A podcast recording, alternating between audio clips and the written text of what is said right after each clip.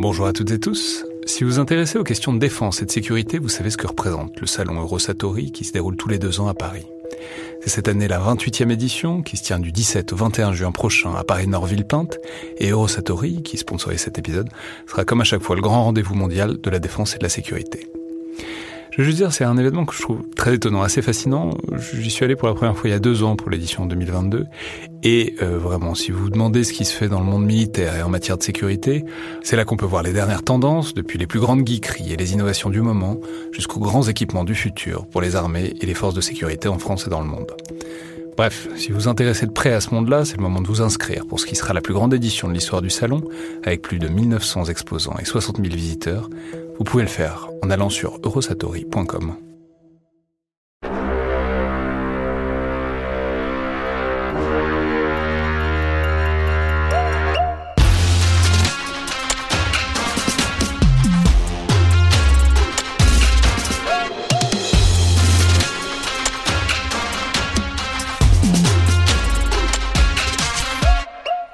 toutes et tous et bienvenue dans Le Collimateur, le podcast consacré aux questions de défense et aux conflits armés. Un podcast associé au Rubicon et réalisé en partenariat avec le Centre des études de sécurité de l'IFRI et avec le soutien de la DGRIS du ministère des Armées. Je suis Alexandre Jublin et aujourd'hui pour parler des combattants qui s'affrontent dans le conflit en Ukraine, euh, d'où ils viennent, peut-être euh, où ils vont aussi, en tout cas pour évoquer ce que cette empreinte de la guerre fait aux sociétés russes et ukrainiennes. J'ai le plaisir de recevoir Anna Colin-Lebedev, maîtresse de conférences en sciences politiques à l'Université Paris-Nanterre, spécialiste des sociétés post-soviétiques et notamment des conflits armés qui s'y déroulent, autrice aussi l'an dernier de Jamais frères, Ukraine et Russie, une tragédie post-soviétique, paru en septembre 2022 aux éditions du Seuil. Donc bonjour, merci beaucoup d'être là. Bonjour. Je peux rappeler que vous étiez déjà passé par le podcast, mais un peu indirectement et trop fugacement à mon goût en tout cas, parce que vous étiez dans une des tables rondes qu'on avait fait en partenariat avec les Mardis du Grand Continent, alors il y a un an et demi maintenant, puisque c'était en mars 2022, et je l'ai dit, vous avez depuis publié un ouvrage remarquable, que ce Jamais frère, qui a eu un grand succès, et où vous dressiez en quelque sorte la trajectoire divergente de l'Ukraine et de la Russie depuis au moins 30 ans. Et alors, on va pas avoir cette ambition, d'autant que ça recouperait pas mal l'émission qu'on avait faite avec Alexandra Goujon sur un sujet proche, euh, que je, mettrai d'ailleurs le lien en description euh, de l'épisode, mais on va essayer de resserrer la focale sur l'un de vos sujets de spécialité, qui est donc celui des combattants, soldats, vétérans et de leurs familles, puisque je peux signaler que vous avez notamment travaillé sur les Afghansi, les vétérans de l'intervention soviétique en Afghanistan, mais aussi euh, sur les comités des mères de soldats et sur leur importance dans la société russe. Et donc, dans le fond, l'objectif, ça va être de comprendre le conflit, mais surtout le fait militaire euh, dans les sociétés russes et ukrainiennes à travers ceux qui l'incarnent, c'est-à-dire euh, les vétérans d'hier et les soldats d'aujourd'hui, et euh, leur parcours. Alors, si on devait choisir un, point de départ, l'Afghanistan justement est probablement un bon choix, à la fois parce que c'est une expérience qui est complètement structurante, parce que traumatisante pour toute une génération, mais aussi parce que euh, c'est en fait la dernière expérience commune, la dernière guerre où Russes et Ukrainiens sont dans le même camp, et euh, je crois que c'est un conflit qui a laissé une empreinte même culturelle très forte euh, dans l'espace post-soviétique. On parlait en amont de l'émission, je vous disais, je suis, un grand fan des chansons, notamment russes, sur l'Afghanistan, je trouve qu'elles sont magnifiques. Mais donc, est-ce que vous pourriez peut-être nous parler de cette place du conflit afghan, voilà, dans la mémoire militaire russe, disons, et ukrainienne en particulier la guerre en Afghanistan, c'est la dernière euh, grande guerre de l'Union soviétique, hein, puisqu'elle se termine euh, en 1989 et que l'Union soviétique disparaît euh, vraiment très peu de temps après. c'est aussi une guerre qui intervient dans un contexte où le pays change déjà, où la critique du pouvoir devient possible. Hein. Vous vous rappelez ces années qu'on a ce terme qui est passé dans la langue française, la perestroïka.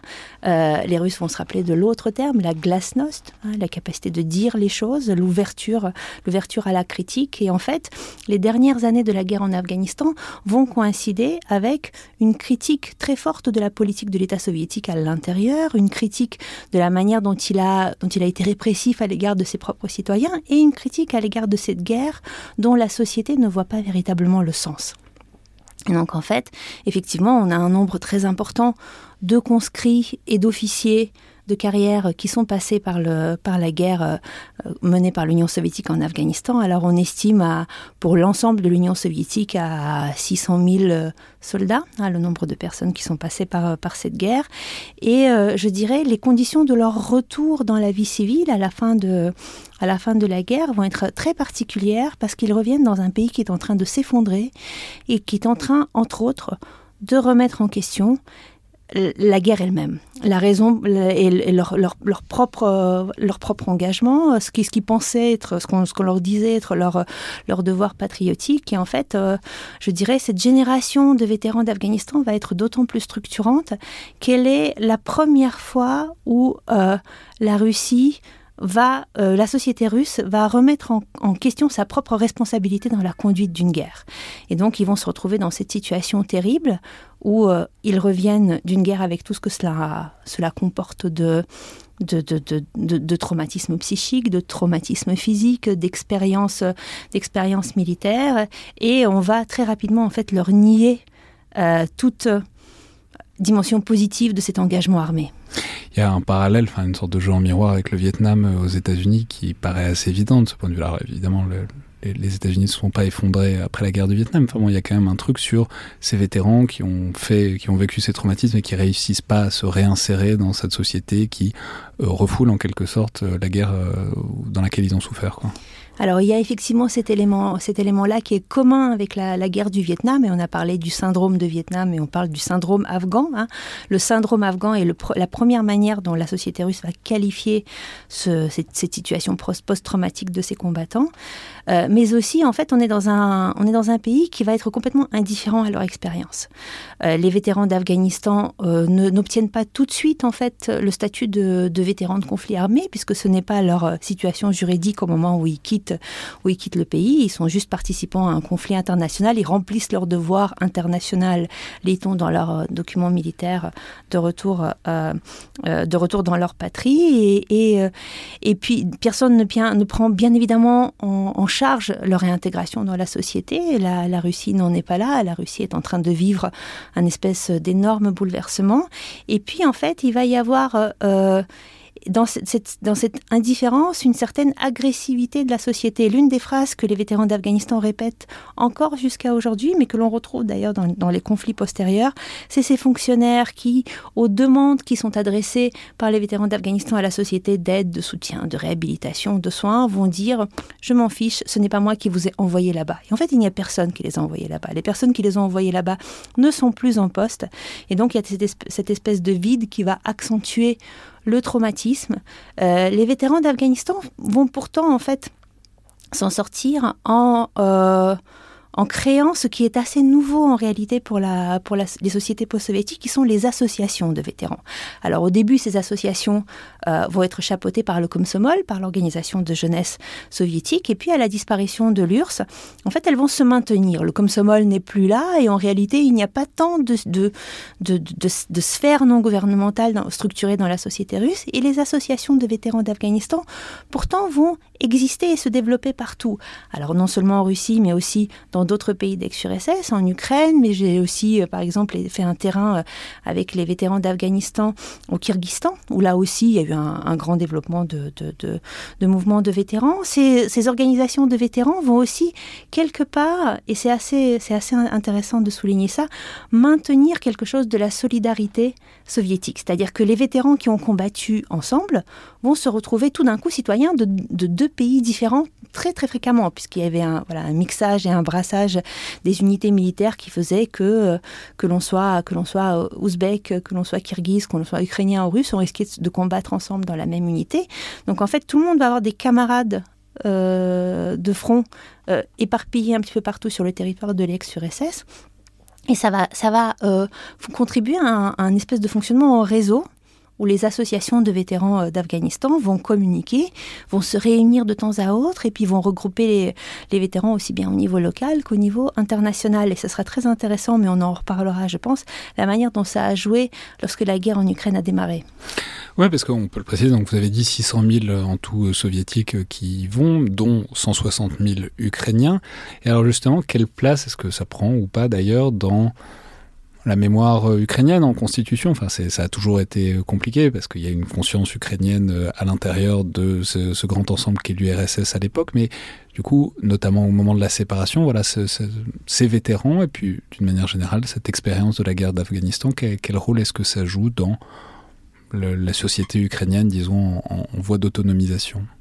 Les combattants ukrainiens étaient plutôt bien intégrés en fait dans l'armée soviétique parce que russophones, parce que partageant un certain nombre de choses, d'éléments de socialisation avec euh, avec leurs camarades russes, à la différence par exemple de ceux qui étaient issus des pays baltes ou de ceux qui étaient issus d'Asie centrale, qui étaient parfois un petit peu mis en part, à part dans ces dans ces unités militaires. Donc je dirais que voilà, on a et dans des rôles un peu subalternes aussi.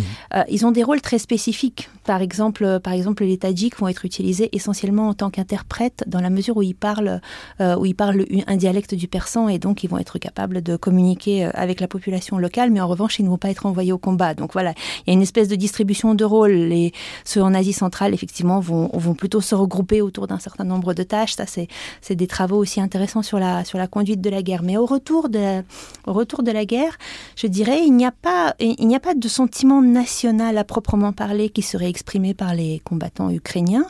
En revanche, il y a encore plus une difficulté à trouver leur place en fait dans, cette, dans cette société nouvelle parce que dans, dans, la construction du récit national ukrainien, eh bien la guerre d'Afghanistan n'a pas sa place. La guerre d'Afghanistan est juste voilà un élément de l'histoire soviétique que l'on met de côté pour se concentrer sur d'autres choses et d'autres marqueurs historiques comme par exemple la grande famine des années 1930 ou encore euh, voilà le essentiellement la grande famine d'ailleurs des années 1930 puis une des histoires des histoires plus anciennes donc ils vont avoir en réalité une difficulté à trouver leur propre récit euh, dans ce grand récit.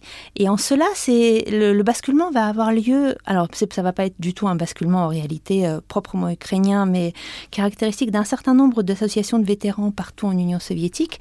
Le basculement va avoir lieu dans les années 2000 où euh, ils vont passer d'un discours de victime d'une guerre injuste à laquelle ils ont été envoyés à un discours très différent qui est le discours de, des premiers combattants contre le terrorisme international quand les attaques du 11 septembre ont lieu, ça va, ça va enclencher quelque chose aussi à l'intérieur des États post-soviétiques en termes de recadrage d'un certain nombre d'événements politiques en termes de lutte antiterroriste.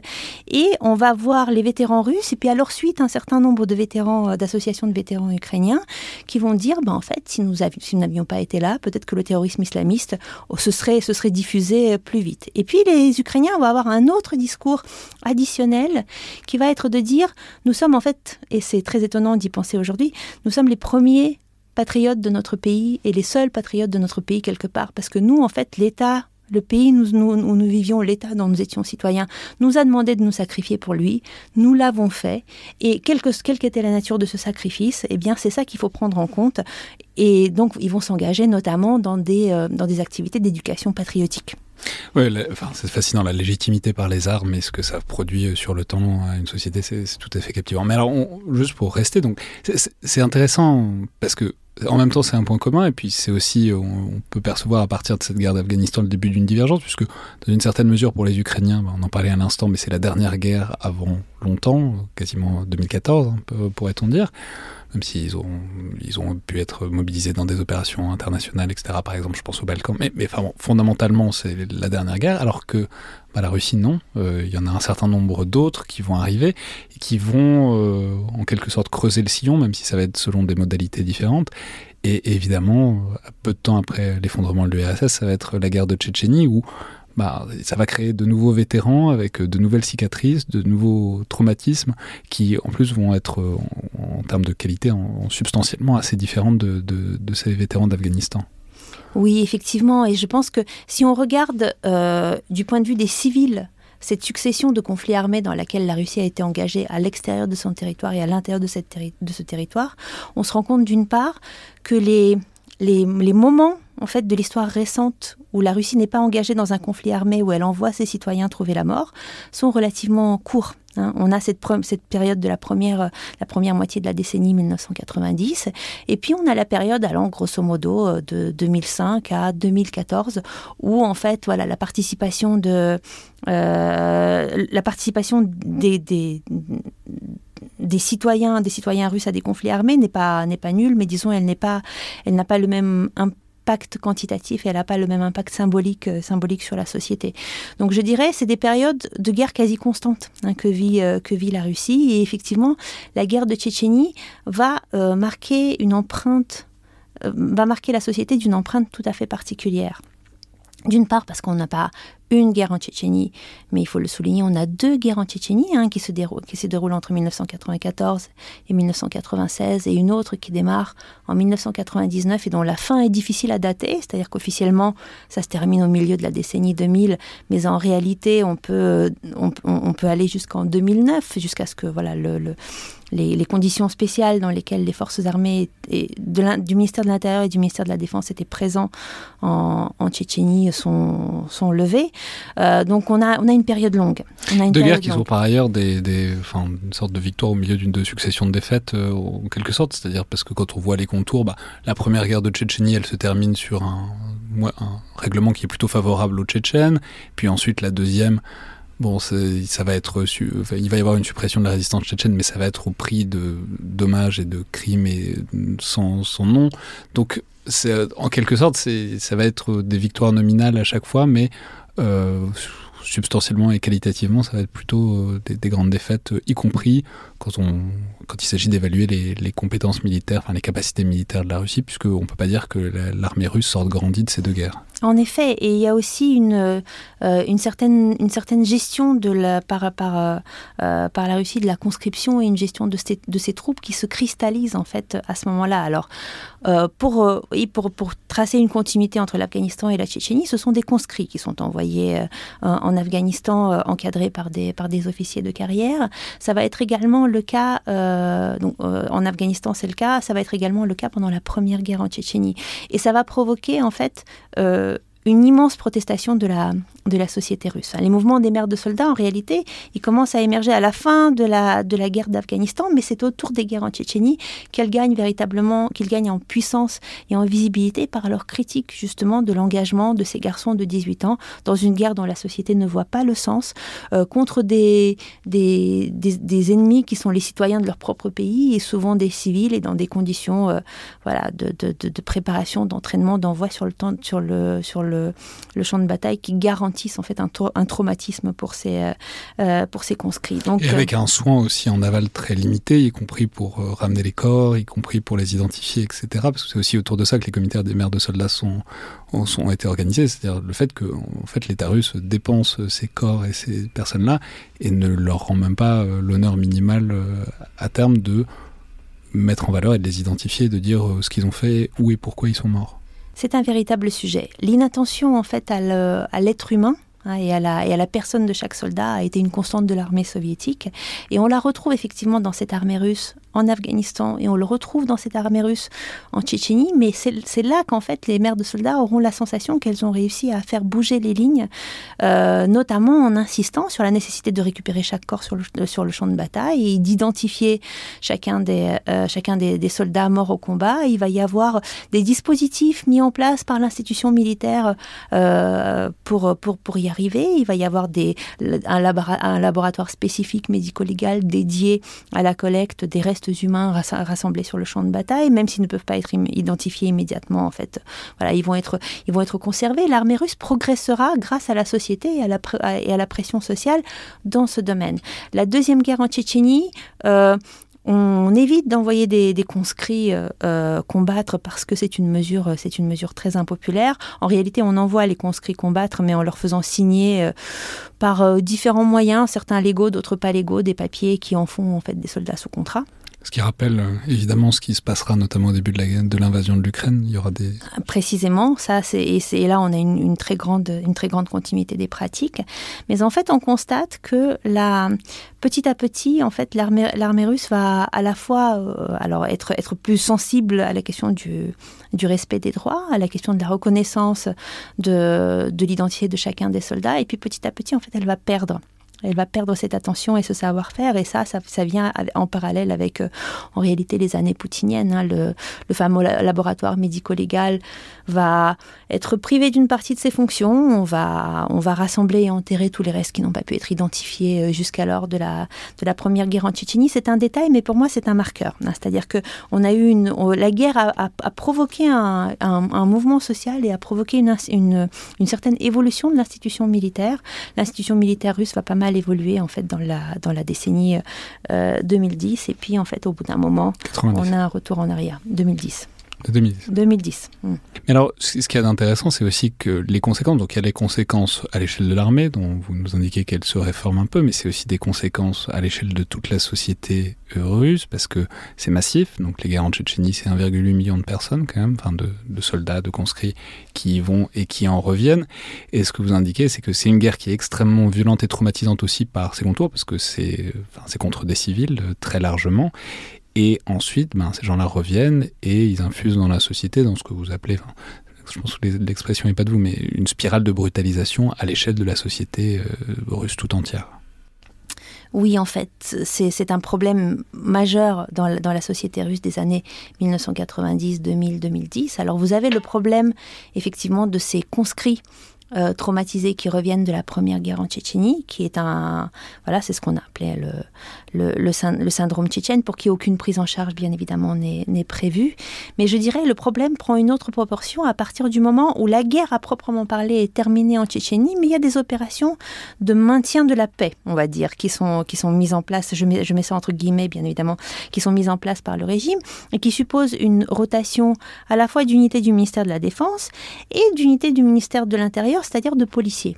Et donc aujourd'hui, quand on, interroge les comités des maires de soldats, ils vont dire la, euh, la quasi-totalité des officiers actuellement en exercice et des policiers actuellement en exercice, qui ont l'âge d'avoir participé à, la, à la guerre en Tchétchénie, sont passés par la Tchétchénie à un moment donné et vont ramener en fait dans la vie civile un certain nombre de pratiques qui sont des pratiques de guerre. Par exemple, quand ils vont avoir une, précisément une opération de maintien de l'ordre, de contrôle d'une manifestation, eh bien, il va arriver que qu'ils gèrent ça comme on gère en fait le nettoyage, là aussi entre guillemets, c'est un terme utilisé par l'armée russe, d'un village, c'est-à-dire euh, c'est-à-dire d'une manière d'une manière extrêmement brutale.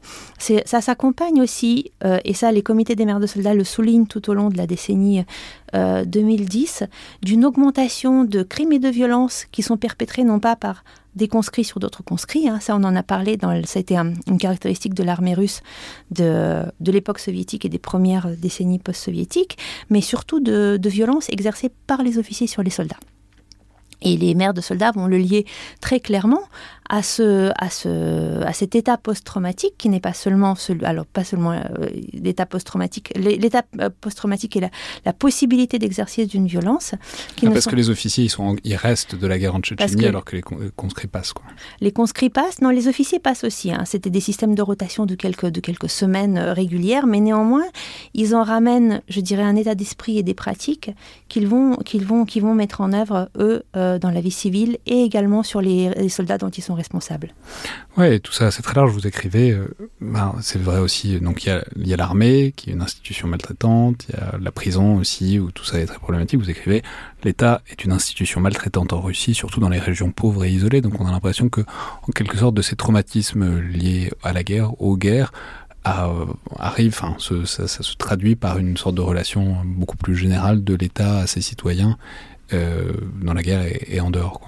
Je pense qu'il y a un élément extrêmement central, c'est-à-dire que ces violences existent et effectivement euh, font de certains acteurs des acteurs maltraitants, mais surtout il y a une impunité de la violence qui s'installe dans ces institutions l'armée, l'impunité de la violence exercée dans l'armée est encore très importante, même si les mères de soldats ont vraiment contribué à considérablement la réduire. Je dirais que ça, c'est vraiment, euh, ça fait partie de leur grand succès. On peut dire le mot qu'on, enfin, on l'a beaucoup dit, notamment au début de l'invasion du Kremlin, c'est la Dedovchina, c'est-à-dire ces espèces de maltraitance, de bizutage, mais plus, plus, plus, euh, qui sont rituels au moment de, de, la conscription. Alors ça, justement, c'est un mot qui date des années 1990, enfin, même avant des, euh, de, la, des dernières décennies, décennies soviétiques. La Dedovchina c'est effectivement une pratique ritualisée de bizutage, mais elle est bien plus que ça dans la mesure où c'est un mode de gestion des troupes. C'est-à-dire qu'on va, les officiers vont déléguer aux soldats de deuxième année de service militaire la gestion par la violence de l'ordre dans les casernes sur les soldats de la première année de service militaire.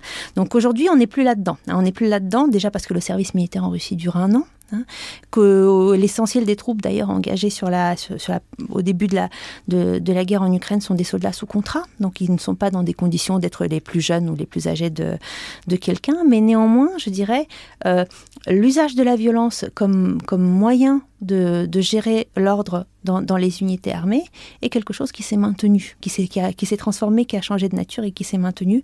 Donc on a effectivement une institution militaire maltraitante, mais surtout en fait cette maltraitance, et je reviens, je reviens à cette dimension, euh, les violences, vous voyez, et exercée par les institutions, on en trouve, on en trouve dans d'autres pays, on en trouve également en Ukraine. Je pense que l'impunité est ce qui fait la différence. L'impunité agit comme un encouragement à la violence, et cette impunité, on la trouve dans l'institution policière, on la trouve dans l'institution carcérale, on la trouve également dans un certain nombre d'institutions éducatives, et bien évidemment dans l'armée. Hein. Et l'un des traits marquants, par exemple, dans cette guerre, a été euh, le, moment où euh, l'unité militaire qui euh, s'est fait connaître par, par euh, ces violences à l'égard des civils à Boucha, a été, euh, décoré et, glorifié par le président Poutine très explicitement. Ce n'était peut-être pas le, même timing, hein, sa décoration était prévue de plus longue date, mais le fait que ça a été fait, en fait, a envoyé un signal d'impunité à l'armée tout entière. Alors maintenant, c'est toujours intéressant de faire ce parallèle et d'aller de l'un à l'autre. Donc on a d'un côté cette armée russe qui euh, vit, euh, qui passe par ces expériences toutes traumatisantes et profondément déstabilisantes des années 90. De l'autre côté, il y a l'armée ukrainienne qui connaît une évolution, alors pas par les guerres, mais qui connaît une évolution par le pays qui euh, est indépendant et qui doit maintenant prendre en charge cet appareil militaire qui est extrêmement lourd, qui est extrêmement dimensionné, euh, surtout qu'il ne prévoyait pas forcément de faire la guerre tout de suite euh, à cette époque-là. Donc voilà, en quelque sorte, comment évolue l'armée ukrainienne et aussi la relation des Ukrainiens, même aux faits militaires, pendant cette décennie 90 et, même au-delà. Alors, lorsque l'Union soviétique s'effondre, euh, l'Ukraine hérite non seulement d'une arme nucléaire qui est stationnée sur son territoire, mais aussi d'une armée assez nombreuse. Hein, L'Ukraine était un pays très militarisé à l'époque soviétique. Et euh, la, première chose, en fait, la, première dynamique que l'on observe sur les premières années post-soviétiques, c'est une diminution des effectifs de cette armée et une diminution, je dirais, de l'importance de cette armée dans la société. Hein. Là où en Russie, il y a eu une sorte d'abandon de l'armée pendant quelques années et puis une reconquête progressive et de, une volonté de reconquête de la puissance militaire et de modernisation, euh, notamment à partir de, euh, de, 2008-2010, en Ukraine, on n'a rien observé de tel en réalité. L'armée n'a cessé de diminuer en financement, n'a cessé de diminuer en effectifs, sans connaître de réformes, de, réformes véritables, avec une corruption très importante. Je peux donner les chiffres, ils sont vertigineux. Hein. C'est 400 000 personnes en 2001, 165 000 militaires en 2013. Donc on divise par plus que deux. Enfin, c'est, c'est-à-dire à ce stade-là, c'est même pas une débandade. Quoi. C'est, parce que pour subir une fonte des effectifs comme ça, ça implique que, tout part à volo, euh, littéralement. Tout part littéralement à volo. L'armée n'est pas financée. Hein. On considère qu'elle touche à peu près la moitié du minimum qui lui est nécessaire pour survivre. Donc, euh, vous voyez, ça vous donne, euh, ça vous donne une, idée. Et, tout ça, c'est très important parce que ça explique la corruption. Enfin, la corruption, ça vient pas de nulle part. La corruption, ça vient du fait qu'il faut bien trouver des. Enfin, il y a aussi, on peut, on peut le juger d'une manière morale et évidemment qu'il faut le faire aussi, mais la corruption, ça vient aussi d'une adéquation entre les besoins et les moyens et aussi d'officiers qui euh, trouvent, qui essayent de faire leur trou pour euh, comme ils peuvent euh, répondre à cette décorrélation. Quoi. La corruption est un mode de rémunération en effet. Et cette, armée a aussi une autre caractéristique, c'est son lien étroit qu'elle garde avec euh, l'armée de la Fédération de Russie. Un lien qui n'est pas formel, mais qui est attesté voilà, par, de, multiples, analyses. C'est-à-dire que euh, la trace que l'on a encore de cette grande armée rouge soviétique, c'est que les officiers ont servi un petit peu partout et se retrouvent également, tout comme les vétérans d'Afghanistan se retrouvent dispersés dans d'autres pays, eh bien, il y a des camarades avec qui on a, on a servi pendant de longues années, qui sont, si vous êtes ukrainien, ils se retrouvent en Russie et donc vous êtes toujours en contact avec eux. Donc il y a une sorte de socialisation commune qui persiste, il y a une sorte de, il, y a des, il y a des modes d'action communs qui sont, qui sont également là, et cette armée va agir dans une société qui en fait ne perçoit absolument pas de menaces militaires. Quand on interroge les Ukrainiens avant 2013-2014 sur les menaces qu'ils perçoivent pour leur société. Alors la première menace qu'ils perçoivent est interne, c'est de la part de leur propre gouvernement. Hein, c'est pas quelque chose où l'armée devrait être engagée. Et puis derrière vient le terrorisme international. Mais vous voyez, la Russie n'apparaît absolument pas dans le top 5 des menaces que perçoit la société ukrainienne pour elle. Et je dirais, parmi ses voisins, elle ne perçoit absolument aucun voisin hostile contre qui il faudrait euh, mettre en place une armée. Donc on a effectivement eh bien, une armée non seulement en, déclin, mais en, véritable décomposition. Et, euh, c'est bien 2014 qui va jouer un rôle pivot qui va amener à une transformation complète de cette armée. Mais c'est une image aussi du service militaire, parce que le service militaire existe en Ukraine, mais qui est absolument déplorable. Vous indiquez, je, je mettrai les références vers certaines de vos études qui sont en accès libre dans la description de l'épisode, mais voilà, les, Ukrainiens cherchent à éviter le service militaire. Quand ils y vont, il y a un de vos, un de vos entretiens qui est, l'un de vos enquêtés a une très belle expression, il dit il s'agit de repeindre l'herbe en vert, essentiellement, j'aime beaucoup cette idée-là, mais donc c'est l'idée que ça ne sert à rien d'ailleurs, puisqu'il n'y a pas de menace, et puis parce que l'armée est corrompue. Mais ce que je veux dire, c'est que ça construit aussi l'image de l'armée ukrainienne, qui expliquera aussi les modalités d'engagement, puis ensuite euh, le gros travail de restructuration qu'il y aura à faire à partir de 2013-2014. Oui, oui, absolument. Euh, et je, pense que, vous voyez, on, ne s'interroge pas beaucoup sur l'armée ukrainienne avant 2014 en regardant l'armée d'aujourd'hui. Et il faut bien se, rendre compte du, choc qu'il a fallu pour que ce chemin soit parcouru jusqu'à jusqu'à l'armée que nous observons maintenant. L'armée russe est dans une continuité, l'armée ukrainienne est très clairement dans une rupture.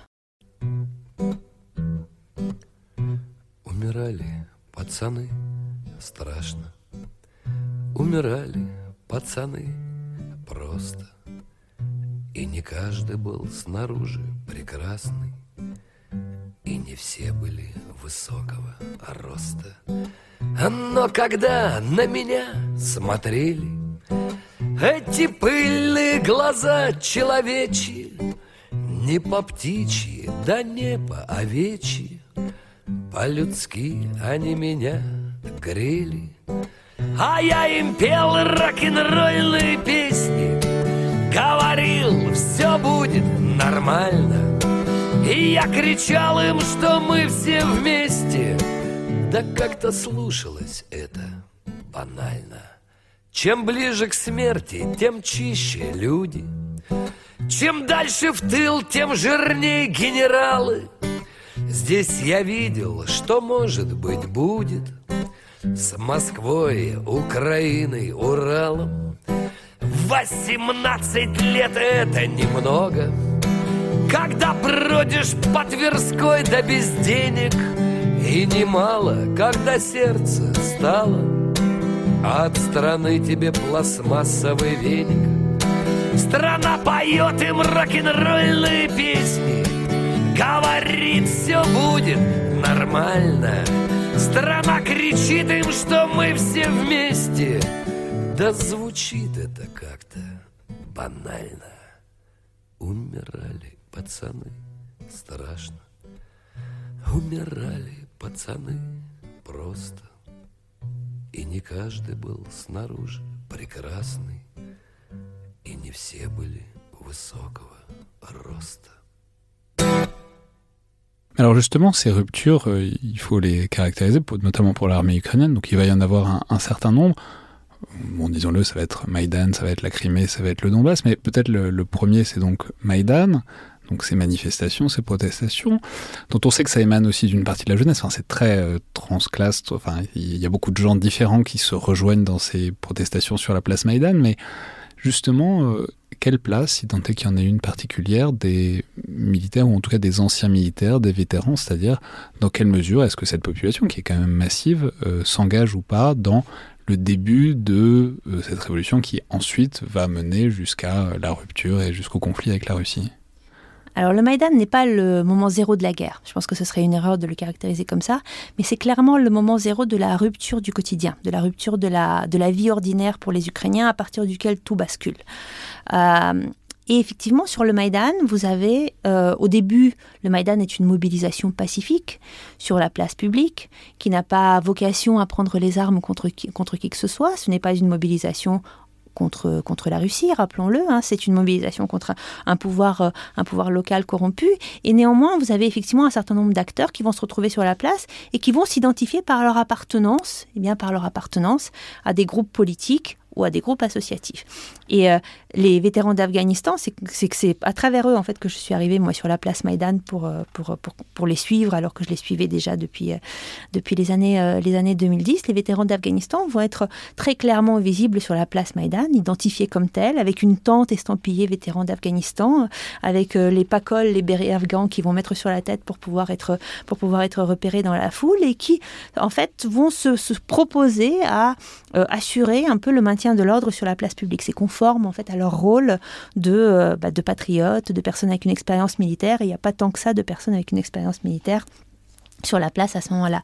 Cependant, à partir du moment où les affrontements commencent avec les forces de l'ordre et le Maïdan devient, euh, devient violent, c'est d'autres groupes qui vont, euh, qui vont émerger, des groupes plus jeunes, des groupes d'avant. C'est pour certains issus de, bah, de mouvements politiques. On parle par exemple à ce moment-là de secteur droit, Pravi Sector, que la, dont la Russie va faire sa bête noire, qu'elle va accuser d'être les néo-nazis qui sont sur le Maïdan, mais qui sont en fait surtout voilà, un groupe de jeunes qui vont être très, très, très actifs dans la mobilisation. Et puis vous avez d'autres groupes qui ne sont pas politisés, mais qui vont constituer des unités d'autodéfense et qui vont, et ça c'est intéressant en fait parce que ça nous présage, ça présage déjà ce qui arrivera, qui commencent à faire, à avoir un certain, à, à pratiquer des entraînements militaires.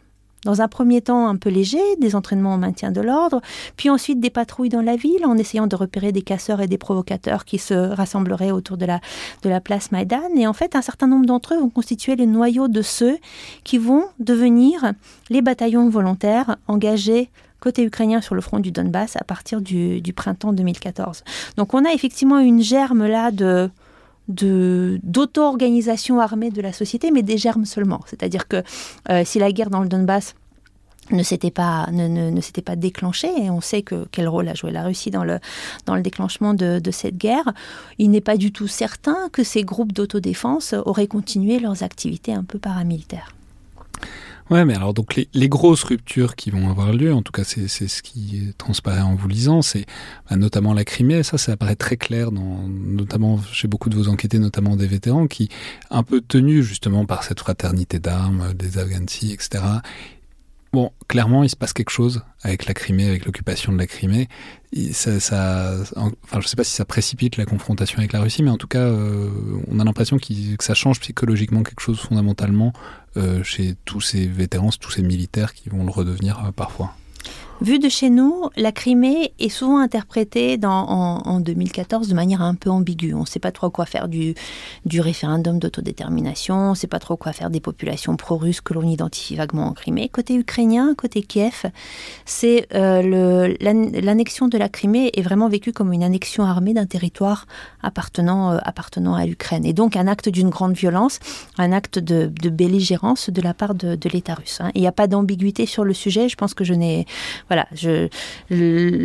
Rappelons qu'il y, a une, eu une grande ambiguïté en Occident, en France, plein de responsables politiques. Enfin, on, sait, c'est ce petit truc qu'on a vu de, oh, bah, toute façon, ils sont pro-russes, euh, de toute façon, c'est un malentendu, quelque chose qui est totalement repris par les opérations d'influence russe aujourd'hui, mais cette idée que, bon, de toute façon, on va pas en faire un foin parce que s'il y avait un référendum, c'est sans doute ce que ça donnerait, ce qui passe un peu vite sur la manière dont ça fonctionne euh, la démocratie en général, quoi. Effectivement. Et moi, j'ai par exemple un de mes interlocuteurs qui, par ailleurs, est un vétéran d'Afghanistan, qui me disait, euh, bien évidemment, on sait qu'il y a des pro-russes là-dedans. Bien évidemment, on sait. Peut-être que si, voilà, s'il y avait eu euh, un acte, une action politique, un référendum, bah, on vous l'aurait donné votre Crimée, dit-il en s'adressant en fait à ses camarades russes de l'autre côté de, de la ligne de front. Mais là, venir comme ça, avec les armes, en fait, euh, annexer un territoire, non, ça, ce n'est pas possible. Ça, c'est un acte belliqueux et c'est inacceptable pour nous. Hmm. Donc là, il y a un basculement assez clair. Et puis ensuite, la guerre, elle va se précipiter euh, par le Donbass, qui va être le front ouvert pendant euh, quasiment enfin, 8 ans. Euh. Et alors là, face à la guerre qui s'ouvre dans le Donbass, c'est peut-être le moment de parler, parce que ça renvoie à ce dont on parlait à l'instant sur la place de l'armée ukrainienne, ses carences, ses déficiences, et puis aussi tout ce qui se passe sur la place Maïdan. Voilà il, va se passer quelque chose euh, en termes de mobilisation pour aller euh, s'engager, pour aller défendre le Donbass, pour aller faire la guerre là-bas. Ce que vous décrivez, c'est à la fois quelque chose qui est théoriquement sous l'égide des pouvoirs publics, mais en même temps qui se passe dans un assez grand désordre, dans une assez grande confusion, au moins pendant les premiers mois euh, de cette guerre. Donc, qu'est-ce que nous avons au printemps 2014 Nous avons un pouvoir intérimaire à Kiev, qui est aussi, voilà, dans un certain désarroi parce que la situation est une situation de grande instabilité. On a une institution militaire complètement défaillante et nous avons décrit cet état de, de l'armée ukrainienne décimée un peu pendant, pendant, pendant les décennies post-soviétiques. Et nous avons une menace qui monte à l'est, qui au début paraît comme une menace à l'ordre public. On a l'impression que c'est un désordre, c'est des casseurs. Et puis en fait, assez, assez rapidement, on identifie l'armée russe derrière. Hein, et on, identifie dans un premier temps des, des organisateurs que l'on décrit comme russes qui sont sur le terrain, qui sont ceux qui organisent les prises de bâtiments publics. Euh, puis des drapeaux russes vont être plantés, des demandes d'annexion à la Russie vont être faites. Et en fait, les, citoyens un ceux qui plutôt... Euh, euh, qui, qui, écoutent plutôt la, Kiev vont, comprendre qu'il n'y a que l'armée n'est pas capable en réalité d'intervenir dans cette situation et les forces de l'ordre non plus. La loyauté des forces de l'ordre est d'ailleurs très questionnable dans ces, dans régions-là. Hein. Certains vont passer du côté des séparatistes. Et donc on va avoir euh, un, État ukrainien qui autorise la création de bataillons de volontaires, qui au début sont des bataillons qui sont censés euh, juste veiller au maintien de l'ordre public. Alors ils sont créés dans plein de régions d'Ukraine et notamment dans, les régions de, euh, de l'Est. Mais en réalité, le fait de les créer n'en fait pas des unités contrôlées par les, par les institutions armées, parce qu'il n'y a ni armes, ni financement, ni capacité d'organisation, et parfois il n'y a même pas de commandant en fait pour mettre à la tête de ces bataillons volontaires. Et donc en fait, ça va devenir une, des armées auto-organisées. Euh, composées d'Ukrainiens qui vont s'enrôler volontairement dans tel ou tel bataillon. Alors certains vont s'enrôler, l'État russe, euh, les, l'État ukrainien va décréter euh, immédiatement en fait une mobilisation militaire donc il va y avoir des personnes qui vont être mobilisées dans les rangs de l'armée régulière, mais quand mes interlocuteurs me racontent la manière dont ça se passe, c'est un immense bazar, les institutions militaires sont pas du tout préparées, il leur faudra plusieurs mois avant de s'organiser et être capable véritablement de devenir des, unités combattantes. Et les premiers à partir sur le front, ça va être ces bataillons volontaires. Ça va être ces bataillons volontaires, parfois euh, un peu équipés, mais souvent équipés de briques et de brocs, souvent ne disposant même pas d'armes, et puis bah, habillés, euh, nourris et un peu armés par des, par des volontaires derrière, à l'arrière, hein, qui vont acheter des uniformes, qui vont, qui vont livrer de la nourriture sur la zone de front. Et puis s'il ne s'agit pas forcément de gens qui savent, qui savent combattre non plus. Hein, qui vont prendre, c'est vraiment des civils qui vont prendre les armes dans le cadre de ces bataillons volontaires. Mais alors c'est très intéressant parce que si on parle une seconde de leur motivation, vous indiquez bien qu'il y a une, on n'est pas en rupture avec ce que vous décriviez avant, c'est-à-dire il y a toujours cette espèce de décalage par rapport au gouvernement, c'est pas il, y a toujours une grande défiance vis-à-vis des institutions, vis-à-vis du gouvernement. Par contre, ce qu'il y a clairement, c'est le patriotisme. Il y a un patriotisme ukrainien qui a l'air de les mouvoir, quand bien même c'est décorrélé de la relation avec euh, l'État central comme institution. Je pense que à ce moment-là, les combattants qui s'engagent le font pour défendre, en tout cas c'est comme ça qu'ils me l'expliquent, pour défendre leur terre et leur maison, pour défendre leur famille contre ce qu'ils perçoivent comme une agression rampante de la part de la Fédération Russie qui a pour vocation à, occuper toute l'Ukraine. C'est-à-dire, c'est pas parce que c'est l'Est maintenant que ça va pas arriver un jour, donc il faut arrêter ça maintenant. Exactement, exactement. Et donc, bien évidemment, c'est décorrélé de, de l'État. Hein. il ne s'engage pas au service d'un État et d'ailleurs considère l'État, pour l'essentiel, euh, incapable de, de, remplir cette fonction. Ça va changer euh, euh, très, très radicalement, en fait, en, en 2022. Hein. On sera complètement dans une autre situation. Là aussi, il faut mesurer, en fait, l'évolution parcourue par ces, par ces combattants ukrainiens, d'ailleurs souvent par les mêmes, hein, engagés en 2014 puis réengagés en, en 2022. Donc, ils ne font pas confiance à l'État.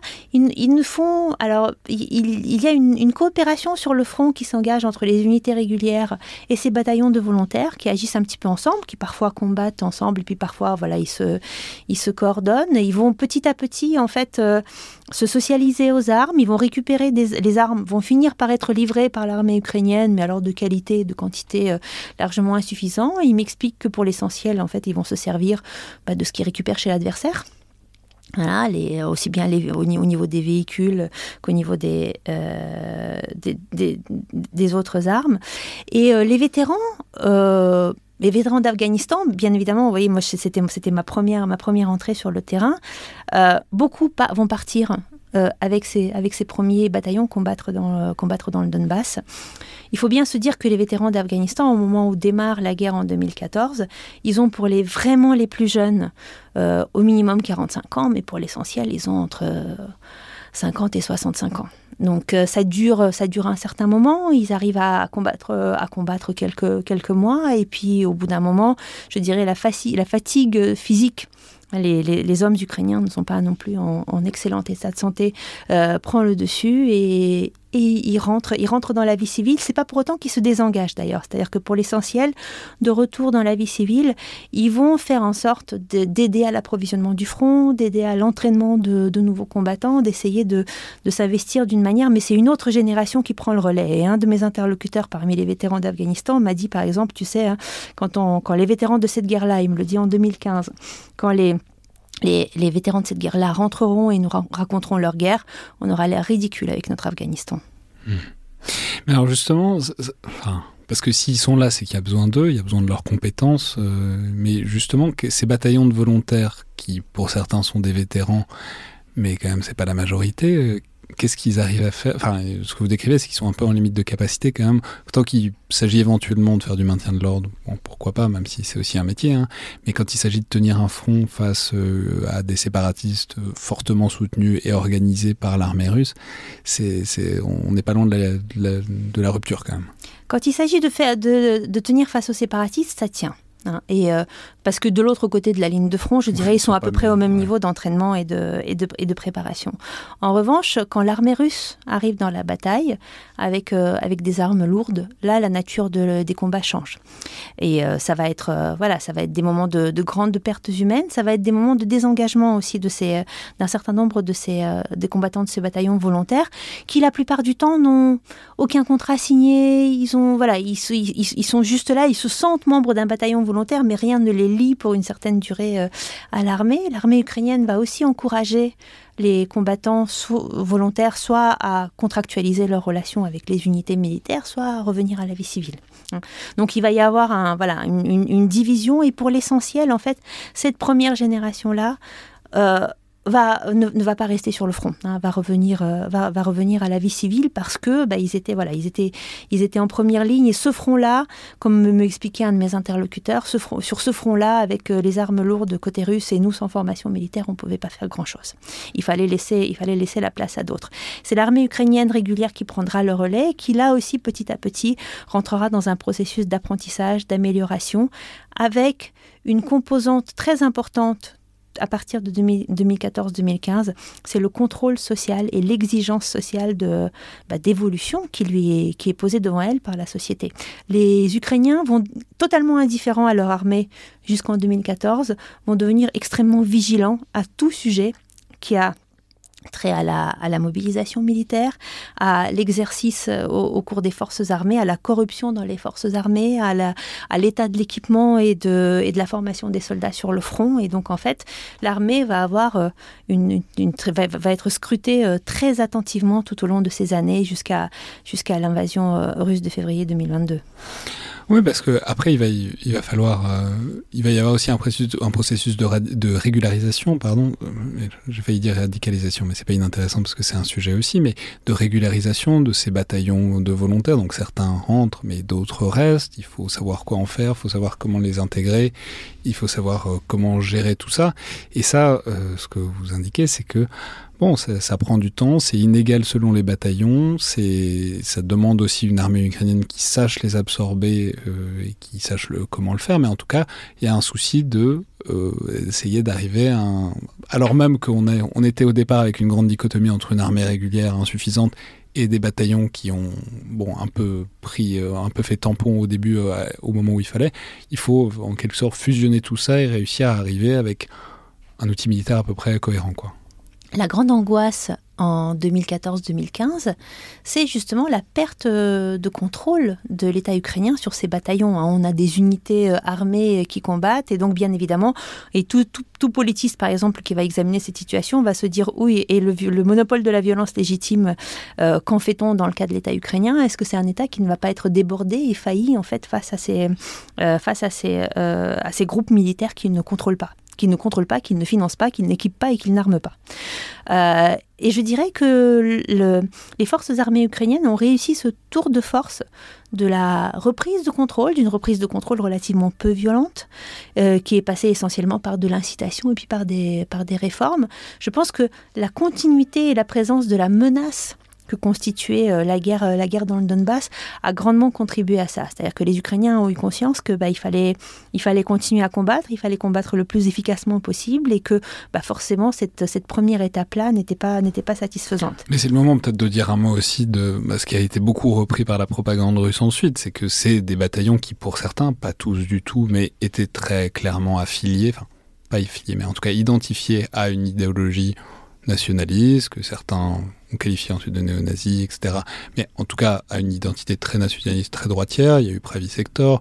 On a évidemment énormément parlé de Azov. Et là, euh, je, enfin bon, il y a une thèse qui a été récemment soutenue euh, sur le sujet. Je crois que c'est Adrien Nonjon. Mm-hmm. euh, mais quand on regarde d'un peu plus près, on voit que c'est plus compliqué que ça et que c'est des bataillons qui dont les fondateurs pouvaient avoir des orientations, mais ça répond largement au contexte de mobilisation que vous décriviez, où les gens s'engageaient là où ils pouvaient s'engager, dans les bataillons où les gens avaient l'air compétents. Mais quand même, il y a eu cette question qui s'est posée de qu'est-ce que sont ces bataillons qui sont plus ou moins extrême droitiers et euh, qu'est-ce que que ça fait de les laisser euh, dans la campagne ukrainienne remplir des fonctions régaliennes, quoi.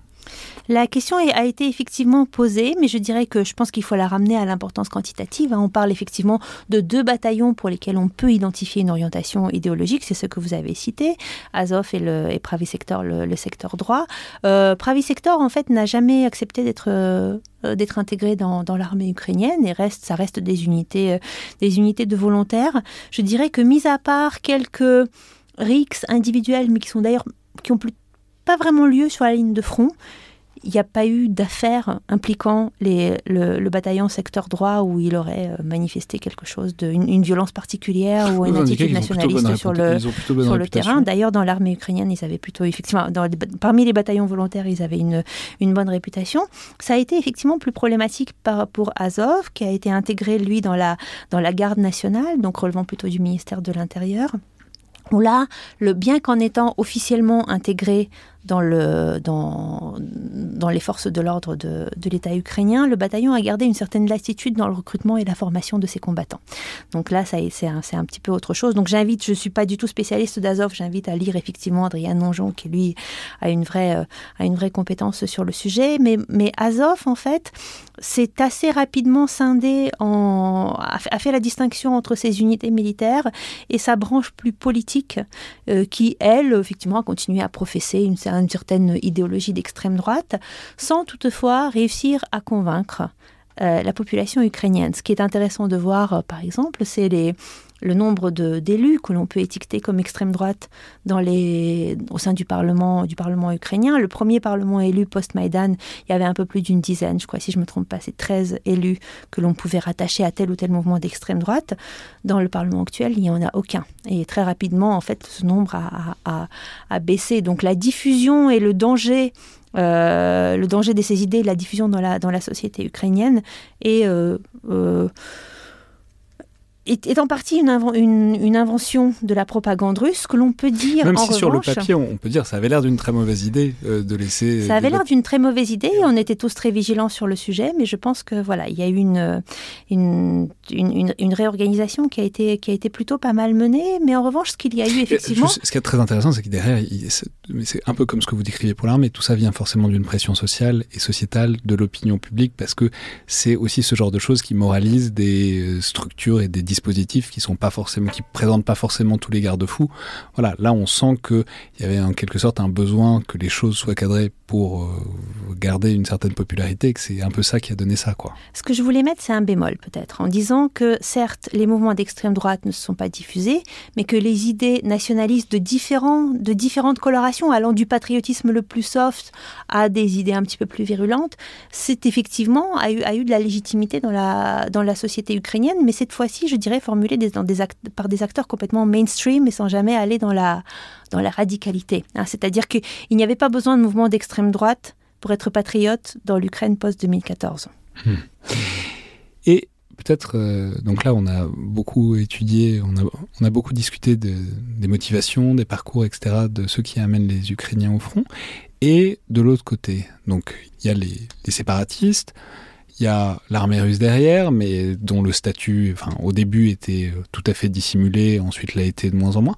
Voilà, si on fait, si on va un peu de l'autre côté de la ligne de front, est-ce qu'on sait qui est là, euh, pourquoi et euh, comment ils s'en sortent?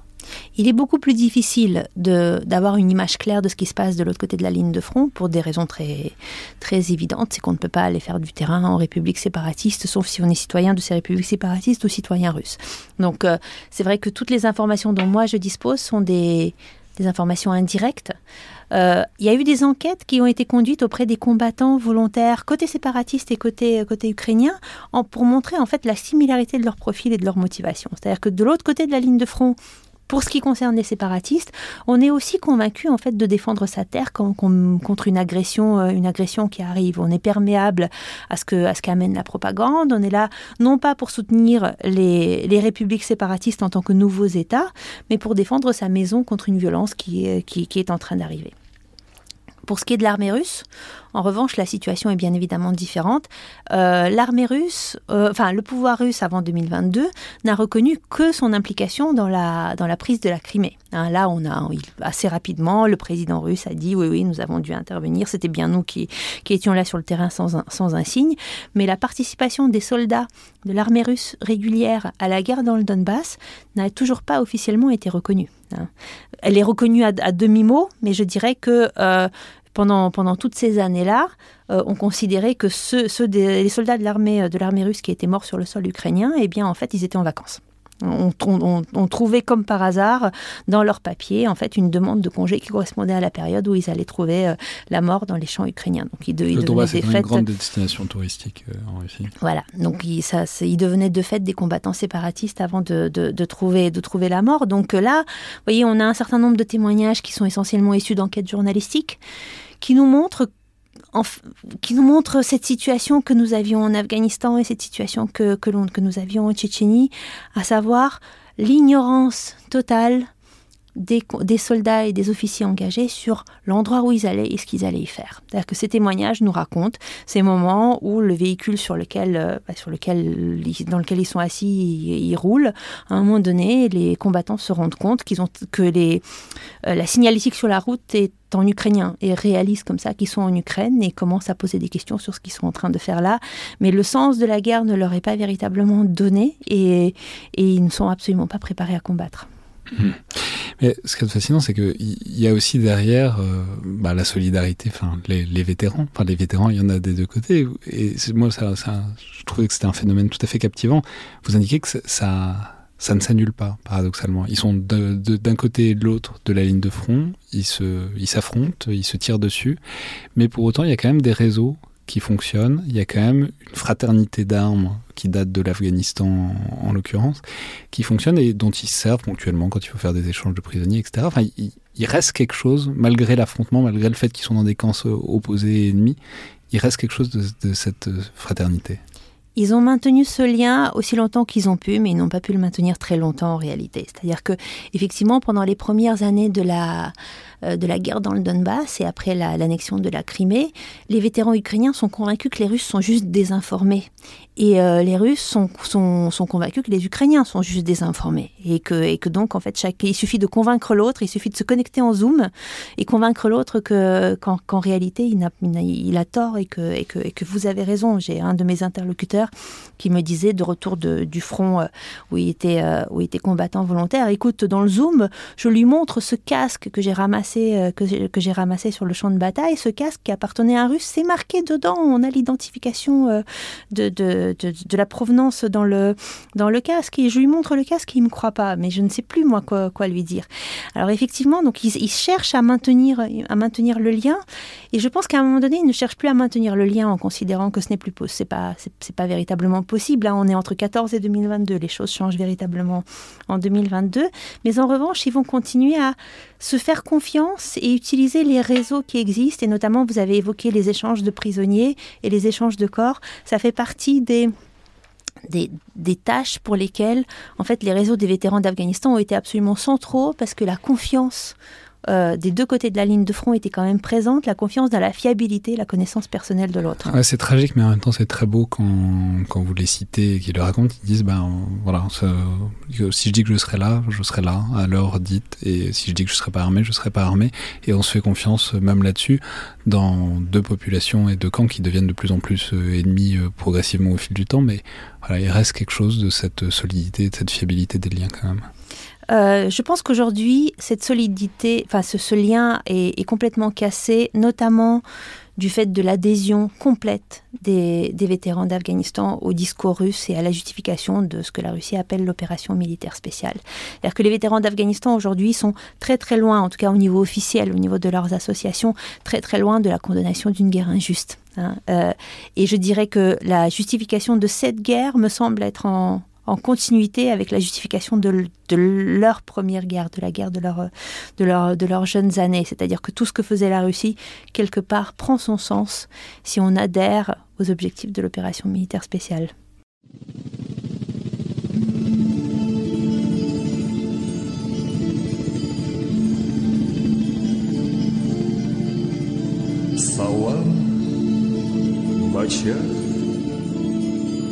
Вот мы и встретились с тобой. Салам, бача, как поживаешь, дорогой? Дай мне, бача, свою колючую щеку. Дай я Бача, тебя покрепче обниму. Бача, бача. Вива! Каннагар и Герат!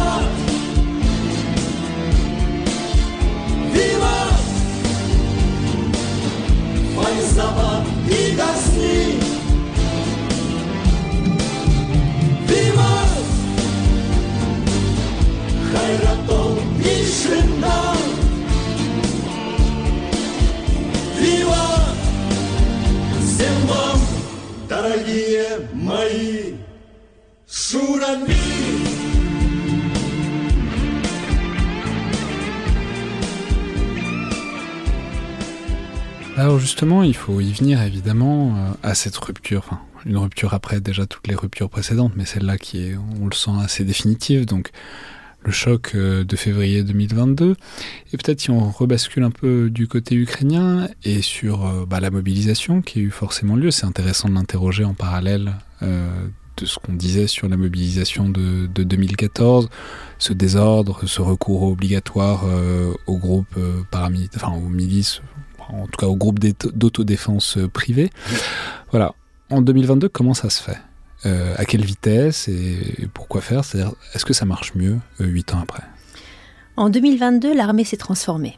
Déjà, l'armée a cherché à s'aligner sur les standards. Autant, on le dit souvent sur, la conduite des opérations militaires, mais c'est aussi, euh, là en termes, organisationnels. Très explicitement, depuis 2014, l'armée ukrainienne a cherché en fait à réformer ses pratiques sur toute une série d'indicateurs et, et on rendait compte en fait pour montrer, montrer les réformes et la modernisation.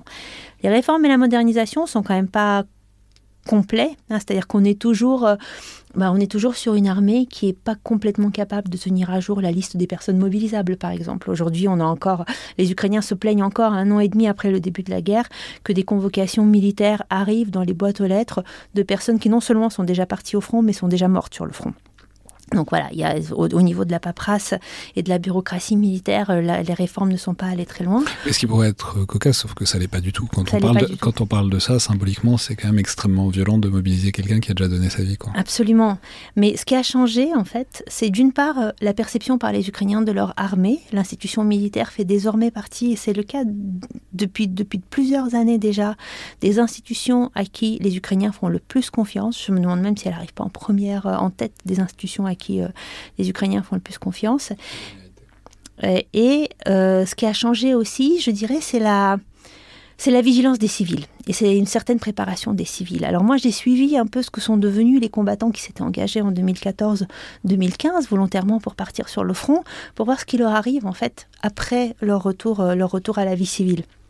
Déjà, pour certains, le retour à la vie civile n'est pas un retour complet. C'est-à-dire qu'ils gardent un lien avec le front, souvent, par exemple, en gérant une association qui va euh, bah, approvisionner aussi euh, les, unités armées euh, dans certains équipements que les forces armées ne sont pas en capacité de fournir et qui pourtant sont indispensables sur le front, ne serait-ce que, par exemple, eh bien, un certain nombre de de, pièces d'habillement et de matériel qui permettent de garder les combattants au chaud pendant l'hiver, que, l'armée n'a pas forcément l'argent pour, euh, pour, acheter, pour acheter aux combattants.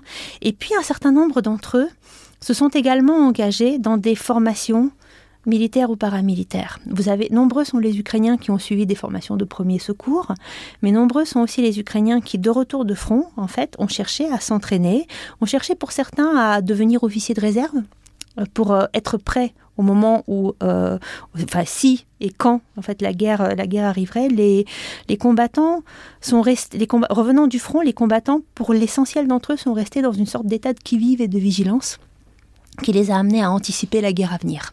Et je pense que ça, c'est une transformation fondamentale.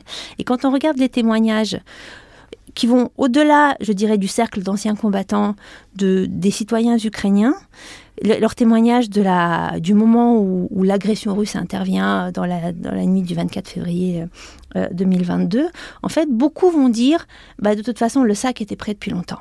Hein, ou de toute façon, je savais ce qu'il y avait à faire. Donc le choc est là, mais en même temps, il y a une préparation qui est, euh, euh, extrêmement présente et qui va faire que, certes, il va y avoir un, énorme moment d'inquiétude de, et, de, et, de, et parfois de panique, mais certainement pas de désordre. Hein. ça s'organise, ça s'organise relativement vite, et ça s'organise relativement vite également au niveau de l'institution militaire. Et alors même qu'en 2014, eh bien, les soldats cherchaient un groupe avec lequel ils pouvaient partir combattre sur le front. Enfin, les civils cherchaient un groupe avec lequel ils pourraient partir combattre sur le front. Là, en fait, tout le monde va se précipiter dans les commissariats militaires et chercher à se faire enrôler dans les rangs de l'armée régulière. Pour moi, par exemple, vous voyez, j'ai suivi entre 2014 et 2023, une vingtaine de combattants que j'avais euh, rencontrés euh, voilà, dans, les, dans, les premières, dans les premiers mois, premières années de la guerre, et dont j'ai suivi l'évolution euh, jusqu'à aujourd'hui. beaucoup d'entre eux étaient dans les bataillons volontaires en 2014. Pour, pour les 16 qui se sont réengagés, la totalité s'est réengagée au sein de l'armée régulière avec une vision complètement différente de l'État. Hein, cette fois-ci, en fait, il s'agit, de, il s'agit bien de, défendre l'État ukrainien. Et il y a une confiance à l'égard de l'État ukrainien qui s'est installée, qui n'était absolument pas là en réalité en 2014. Et on, va pas faire enfin on a souvent analysé, réanalysé leur efficacité euh, tactique, euh, opérationnelle à cette époque-là, mais simplement, est-ce qu'on peut dire, qu'est-ce qu'on peut dire de en quelque sorte de la coexistence.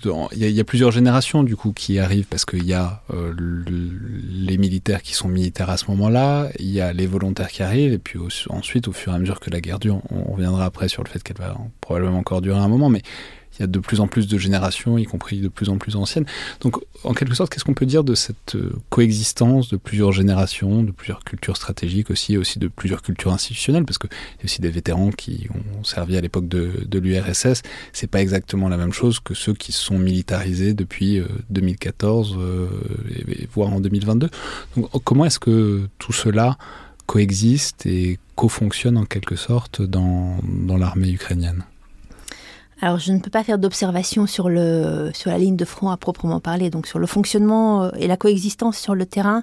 Je n'ai pas, je pas beaucoup d'éléments. Je pense que l'élément générationnel fait que, bah, il y a, voilà, aujourd'hui effectivement, on a, on, a de plus en plus de combattants, mais c'est, je, ne suis même, suis même pas sûre en, réalité que qui n'ait pas déjà été là dès, euh, dès, février-mars 2022 de combattants d'un certain âge. Ce, ce que l'on a surtout, en fait, c'est une coexistence de personnes avec des cultures professionnelles très différentes. À mon avis, la dimension professionnelle est presque plus importante que la dimension générationnelle. C'est-à-dire que c'est quand même des civils qui arrivent pour l'essentiel sur le front. Euh, l'armée ukrainienne ne cesse de dire qu'ils n'arrivent pas, qu'ils ne sont pas lancés comme ça sur le front, qu'il y a une formation, qu'il y a une, y a une préparation, qu'il y a voilà que y a également un certain nombre de tâches qui sont des tâches de bureau au sein des, ou des tâches à l'arrière au sein de l'institution militaire, que tout le monde n'est pas euh, pas en première ligne et ne, ne, ne va pas à l'attaque. Les Ukrainiens sont très voilà, sont, ont, très très peur de cette, de cette dimension-là, mais euh, il n'empêche que voilà, se retrouvent dans l'armée des personnes issues de milieux professionnels très différents, y compris celles qui ont des spécialités techniques un petit peu pointues, y compris celles qui sont plutôt euh, voilà, issues du monde de commerçant et entrepreneurial et qui donc ont l'habitude de ce mode de fonctionnement, y compris ceux qui sont euh, issus de la communauté Haïti, qui aussi voilà, sont pas exactement des, des clients des clients types pour l'institution militaire. Donc il y a une, effectivement une y a une dimension un petit peu, un petit peu complexe, complexe là-dedans, complexe à gérer. Un de mes interlocuteurs qui, euh, qui est officier sur le front me dirait, bah, euh, faut que, faut que j'arrive à leur faire comprendre. Je comprends bien, ils sont tous volontaires, mais il faut que j'arrive à leur faire comprendre.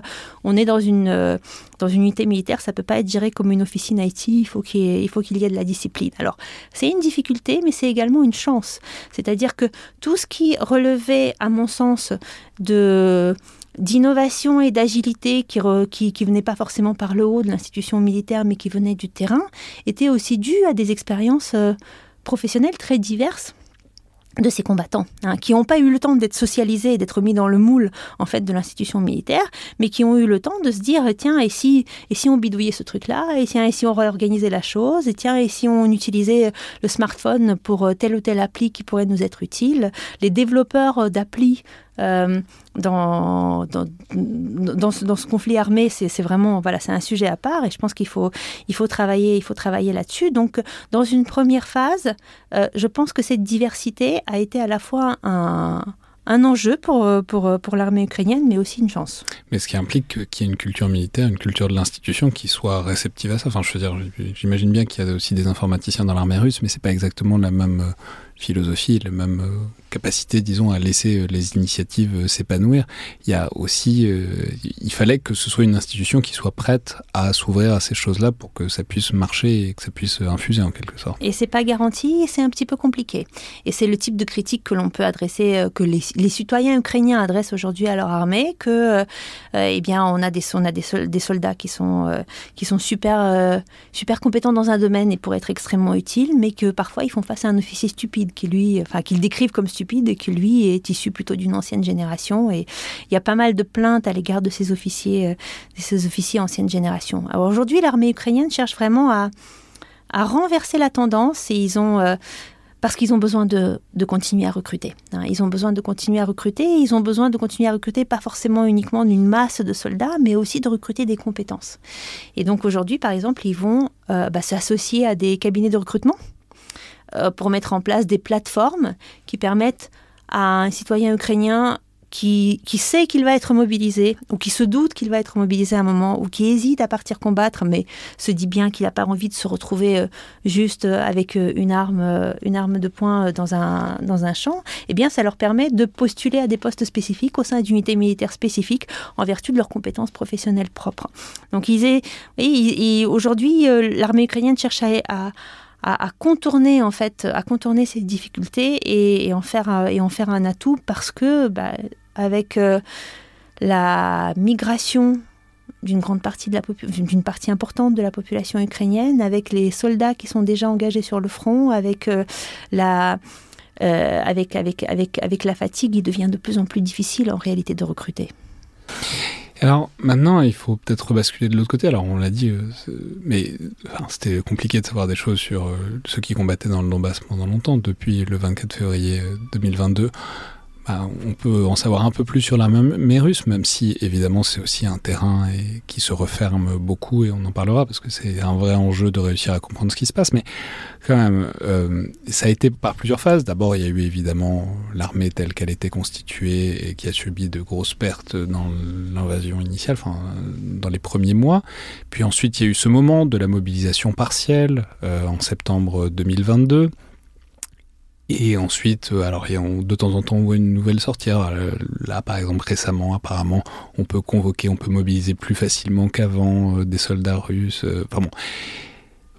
Si on fait un bilan de ce qu'on sait aujourd'hui, voilà, qui est enrôlé dans l'armée russe Qu'est-ce qu'on en sait voilà, Qui est enrôlé et pourquoi à l'heure actuelle dans l'armée russe telle qu'elle combat en Ukraine? Vous avez aujourd'hui plusieurs couches en fait assez distinctes qui, coexistent sur la, euh, sur la ligne de front. Euh, vous avez d'une part les soldats sous contrat, les combattants sous contrat de la première génération, ceux des premières unités militaires qui sont, qui en, Ukraine, et j'inclus dedans par exemple les bataillons tchétchènes qui officiellement font aussi partie de, euh, l'armée russe. Euh, Ceux-là, euh, leurs contrats, même s'ils même s'ils devaient arriver à échéance, en fait, ont été prolongés indéfiniment jusqu'à la fin de l'opération militaire spéciale. Donc pour ceux qui sont, qui sont arrivés au début, ils sont toujours, ils n'ont pas été remplacés, ils sont toujours sur le front. Vous avez un deuxième groupe qui est constitué de des mobilisés, hein, de cette grande vague de mobilisation que vous avez évoquée, qui a démarré en septembre 2022. Alors, euh, il y a, on commence à connaître un peu mieux le, profil, le profil de ces mobilisés et la manière dont ils ont été euh, euh, bah, dont ils ont été formés, la manière dont ils ont été recrutés. L'armée, l'armée russe a, avec la mobilisation, fait quelque chose qu'elle n'avait pas fait depuis la Seconde Guerre mondiale, la dernière mobilisation au sein de au sein de l'armée russe, c'était l'armée rouge au moment de, la Seconde Guerre mondiale. Euh, même si, en fait, la configuration des unités militaires post-soviétique pendant de longues années supposait des unités qui devaient être complétées au moment de la mobilisation. La mobilisation était toujours prévue par les, euh, par les textes, mais dans les faits, en fait, ces unités militaires dédiées à la mobilisation avaient été drastiquement réduites en taille. Ces officiers-là, en fait, ont été, ont été sortis des, euh, ont, ont, été, ont été licenciés. Quand je vous ai parlé des, des réformes des années 2010, c'est ce qu'on disait sur la structure avant les réformes Serdiukov, c'est-à-dire c'est le une sorte d'armée squelette où il y a les officiers. Théoriquement, on peut tout remplir euh, si on veut, mais n'empêche que ça, on n'a jamais tout rempli. Et c'est ce qui a amené à une armée russe où il y avait euh, une proportion d'officiers absolument faramineuse parce que dans le volume, enfin dans le format envisagé, mmh. il y aurait plein de conscrits, mais vu qu'ils n'étaient pas là, en fait, il y avait une proportion d'officiers euh, folle. Oui, absolument. Et donc en fait, les structures n'étaient plus véritablement là, ou en tout cas, il n'y en avait pas assez au moment de la mobilisation. Donc la mobilisation s'est faite dans un contexte de chaos et d'impréparation, qui nous indique d'ailleurs que les institutions militaires n'étaient pas du tout informées en amont qu'une mobilisation se, préparait, tout comme les institutions politiques. Et, euh, donc, eh ben, ils se sont arrangés comme ils ont pu et notamment la formation et l'équipement de ces combattants ont été très variables, allant de euh, rien du tout, c'est-à-dire au bout d'une semaine euh, envoyé en première ligne de front, à euh, bah, une formation de quelques mois assez correcte, réalisée par, par des officiers, et puis après bah, des conditions de... ouais, des, conditions semblables à ceux, des officiers sous contrat. Ce qui est très particulier avec cette génération de personnes qui ont, dont l'armée, russe va parler de 250 000 à 300 000 personnes qui ont été mobilisées comme ça. Aujourd'hui, le chiffre officiel, c'est 300 euh, 000. C'est que leur mobilisation ne suppose pas une durée de, service. Hein. Euh, euh, le décret du début de la mobilisation donne bien une date de départ, mais officiellement, et le pouvoir russe le, confirme, en fait, leur démobilisation interviendra quand l'opération militaire spéciale sera terminée. Ce qui fait qu'on ne sait pas grand-chose en réalité. Enfin, ces gens-là ne sont pas rentrés du front encore. Ah, tout comme la première génération, la, société russe peut d'autant mieux être aveugle à ce qui se passe sur le front ukrainien qu'en réalité les combattants ne sont pas encore là. À quelques rares exceptions près, parmi les exceptions, vous avez la troisième catégorie de combattants qui est présente sur le front, qui sont les, les prisonniers. Hein, les, prisonniers qui ont été dans un premier temps recrutés par Wagner, on en a beaucoup parlé, par le groupe paramilitaire Wagner, et sortis de prison en échange de, voilà, avec une promesse de six mois de, de, service sur le front, et pour les survivants, eh bien, une amnistie dont ils feraient l'objet. ensuite, c'est le ministère de la Défense qui a pris le relais et les a recrutés, on ne sait pas sous quelles conditions, sans doute pas les mêmes, mais en tout cas, ceux qui étaient en relais pour six mois par Wagner, eh ben, Wagner a tenu leur sa promesse. Et donc, en fait, ces, ces combattants-là sont en train de revenir assez massivement dans les villes russes et euh, se font connaître par des, bah, par des faits de violence et des crimes qu'ils recommettent en fait à Oui, parce que déjà euh, que c'était des criminels à la base, avec en plus tous les traumas euh, du front et notamment de la manière dont les Wagnerites ont été employés à Barmouth et ailleurs, bon, on mesure bien que ça n'a pas dû forcément arranger leur sens moral et civique au sein de la société russe. Oui, puis je pense qu'il y a une vigilance aujourd'hui à l'égard des crimes commis par ces, par, ces gens-là dans la, dans la société russe. Donc, dès qu'il y a une actualité de, de crimes commis par un ancien prisonnier, ancien combattant, fait, on, le, on va le mettre en avant. Donc ça, c'est une troisième couche. Et puis il y a la quatrième couche. Après la mobilisation euh, très impopulaire de septembre 2022, le pouvoir russe a pour l'instant décidé qu'il ne procéderait pas à une autre vague de mobilisation. Ah, c'était trop déstabilisant en fait, eu égard à la, au type de contrat que le pouvoir russe avait, avait établi avec, euh, avec la population. Et donc aujourd'hui, la... Juste, ça, s'est vu comment ça enfin, Parce qu'on n'a pas l'impression, mais en même temps, c'est pas tant de choses que ça, mais qu'il y a eu des manifestations massives dans les rues de Moscou ou ailleurs. C'est-à-dire, à quoi est-ce que à quoi est-ce que le pouvoir russe a vu que ça se tendait euh, malgré tout? Euh, alors, il n'y a pas eu de protestations dans les rues, mais il y a eu énormément de protestations qui ont, circulé, des protestations à petite échelle, dont le vrai lieu, en fait, n'est pas la rue où elles se déroulent, mais les médias où ça circule. Et notamment, les plaintes des familles démobilisées ont été massives dans les premiers mois de la mobilisation. Ça, ça a été, un premier élément.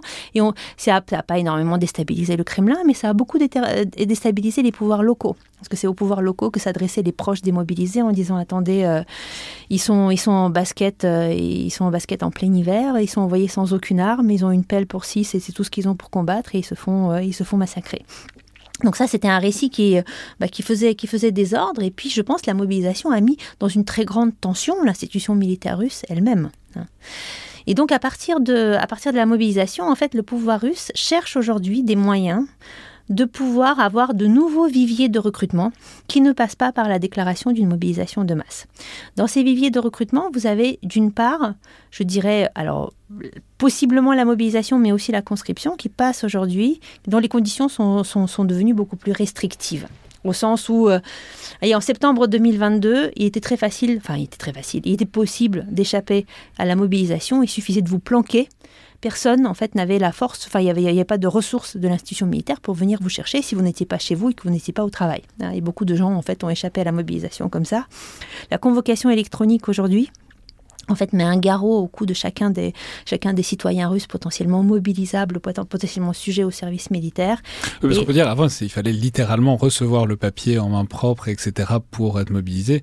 Maintenant, c'est suffit d'un mail. Quoi. Maintenant, en fait, il suffit même pas d'un mail. C'est-à-dire qu'il suffit que ce soit déposé dans votre espace personnel du portail service public euh, dont dispose chacun des citoyens russes, sans même que vous l'ayez lu. Vous êtes supposé en fait l'avoir reçu, être déjà convoqué. Et les sanctions sont très lourdes et touchent également votre famille.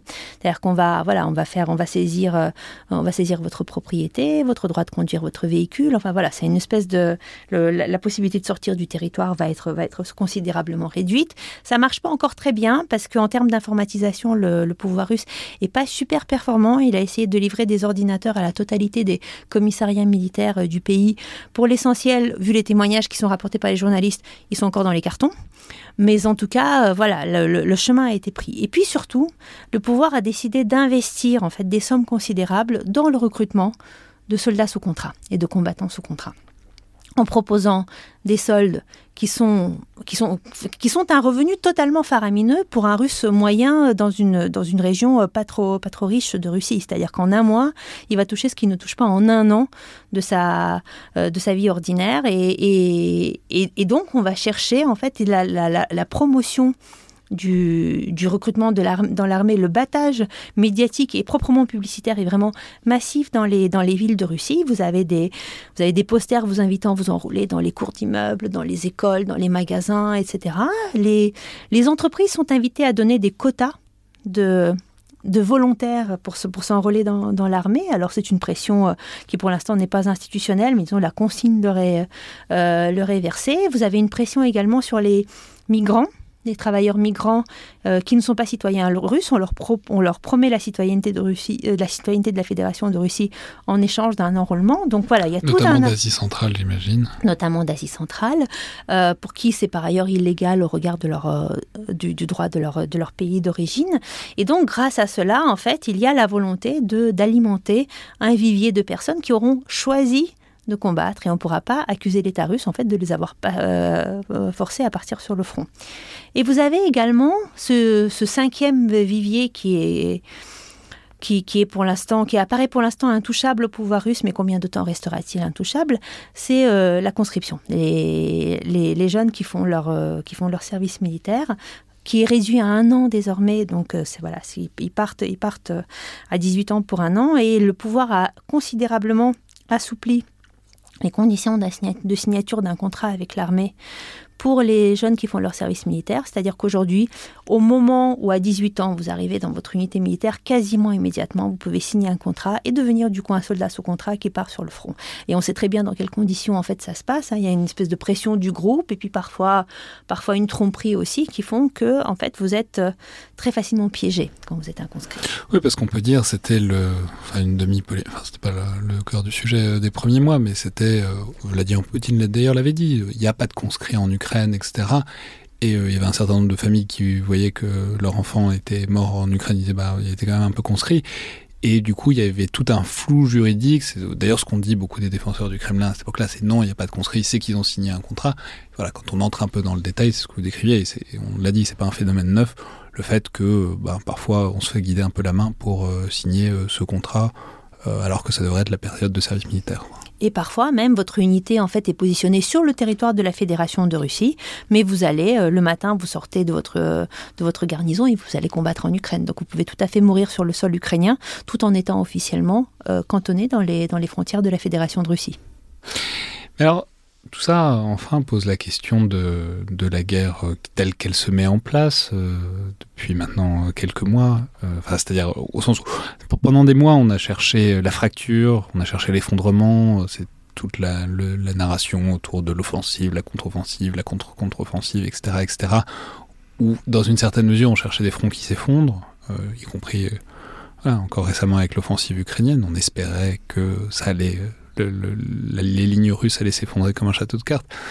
Bon, il semble que ça en prenne pas le chemin ni d'un côté ni de l'autre, et qu'à moins d'un effondrement politique euh, côté russe, ou à moins d'un effondrement du soutien international euh, côté ukrainien, c'est une affaire qui paraît quand même euh, là pour durer. Et d'ailleurs, c'est un, billet que vous avez récemment publié sur votre site internet qui recommençait à penser la guerre en Ukraine sur le fait que ben voilà, il va falloir penser tout ça sur le temps long, vraiment.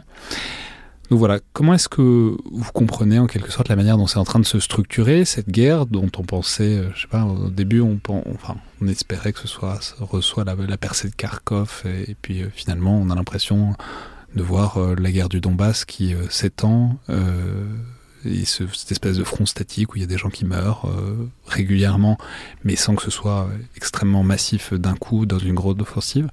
Voilà, comment est-ce que vous envisagez cette situation qui paraît euh, devoir euh, durer à la fois pour la société russe et, pour la société ukrainienne Alors pour ma part, je me refuse à, avoir une expertise sur ce qui se passe sur, euh, sur la ligne de front et sur le, sur le terrain, parce que ce n'est pas, pas mon domaine. La seule chose que je, que je peux observer, c'est les changements dans les sociétés et quels sont les indicateurs en fait qui pourraient nous donner des éléments sur les évolutions que, que prend chacune des sociétés. Côté ukrainien, euh, la, conviction d'une guerre juste n'a pas bougé d'un millimètre depuis, euh, euh, février 2022. les enquêtes d'opinion publique le montrent et je dirais, voilà, la manière, ce, que l'on observe sur le terrain ukrainien le confirme. C'est-à-dire que les Ukrainiens continuent à penser, d'une part, que c'est une guerre existentielle pour eux, que s'ils l'arrêtent, en fait, ils disparaissent en tant que nation, et d'autre part, qu'ils font face un pouvoir euh, qui génocidaire euh, dans les territoires qu'il occupe et qui serait génocidaire dans les, dans les autres territoires qu'ils occuperaient. C'est-à-dire que l'idée d'un partage territorial continue à être inacceptable pour cette raison-là, hein, parce parce qu'ils sont convaincus que de l'autre côté, eh bien, il n'y aurait pas juste un autre État qui, qui permettrait aux gens de vivre en paix, mais qu'il y aurait une extermination massive de, à la fois des Ukrainiens et de ce qui fait l'Ukraine. Euh, en même temps, c'est vrai que la, eh bien, le, je dirais l'épuisement objectif des ressources est là. Je ne parle même pas de, la sensation d'épuisement qu'un certain nombre d'Ukrainiens partagent sans que ça remette en cause leur, euh, euh, leur engagement, mais il y a, euh, voilà, il, il, il,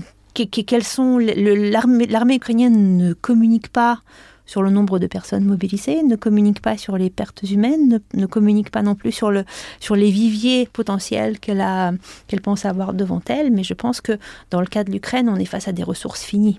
Pas, finies au sens où elles sont terminées, mais au sens où elles ne sont pas infinies. Oui, mais c'est vrai que, enfin, ici et ailleurs dans les médias, on aime beaucoup suivre les stocks de but et comparer euh, la dépense par rapport à la production et savoir combien de temps ça peut tenir.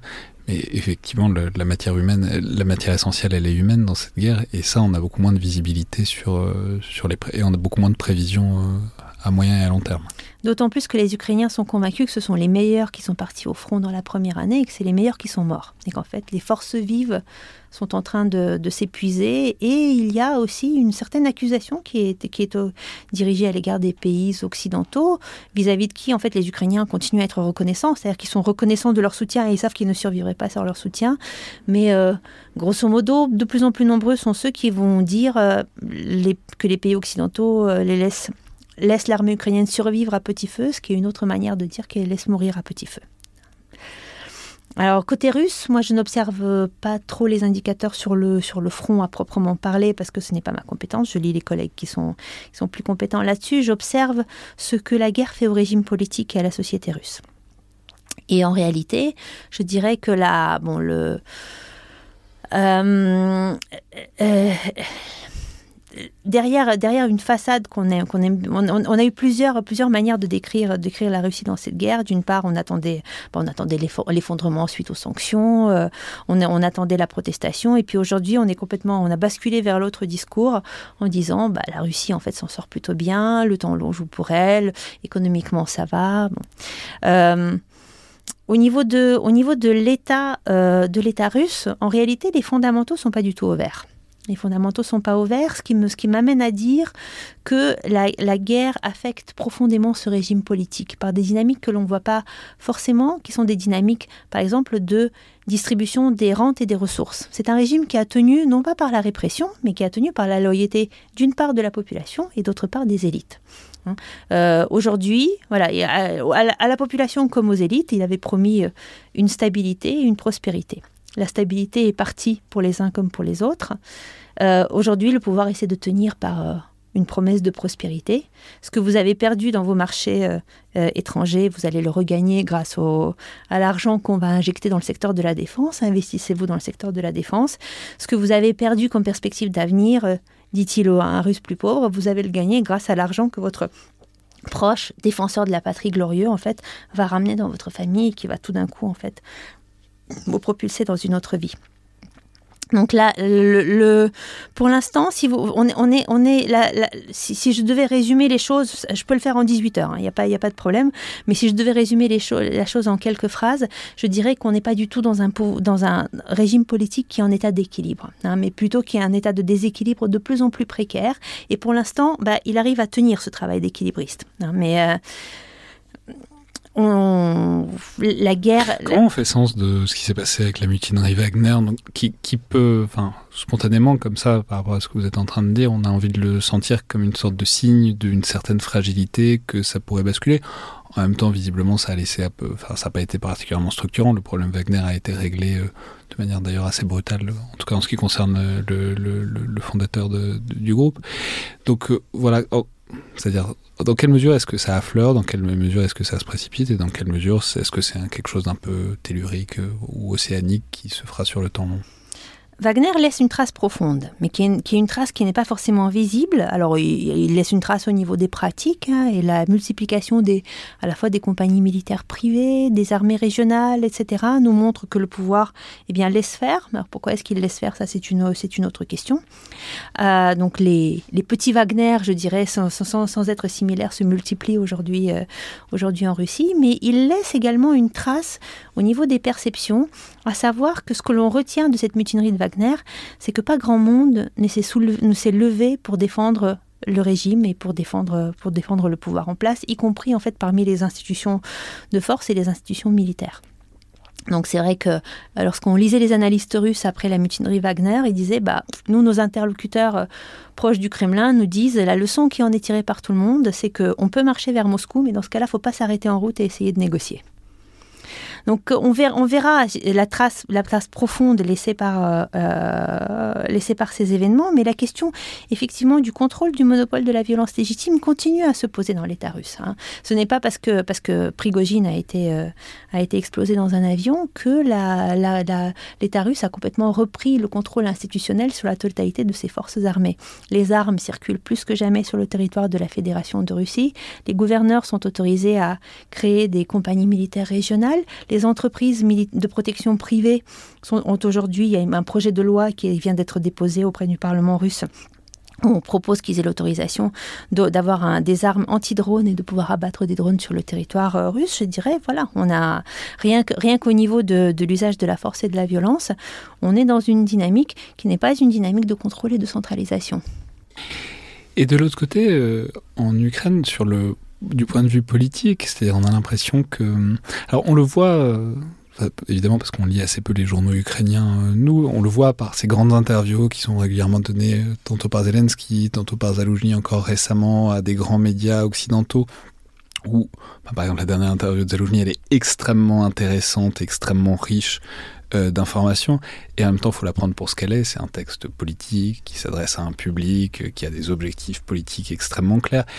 Et de la même manière, Zelensky, quand il s'adresse à des capitales européennes, bon, mais c'est, en fait, c'est assez difficile de. Voilà, dans quelle mesure est-ce que le consensus politique s'effrite, s'effrite pas Dans quelle mesure est-ce qu'il y a des questions qui se posent sur bon, la, viabilité, la durabilité de ce, parce que c'est un système politique qui est suspendu en l'air, enfin, en quelque sorte, c'est-à-dire on est, tout est resté dans un état en quelque sorte sous cloche. Enfin, il y a un consensus, personne ne veut y toucher, mais dans quelle, dans quelle mesure est-ce que la cloche peut commencer à se lever dans une certaine mesure?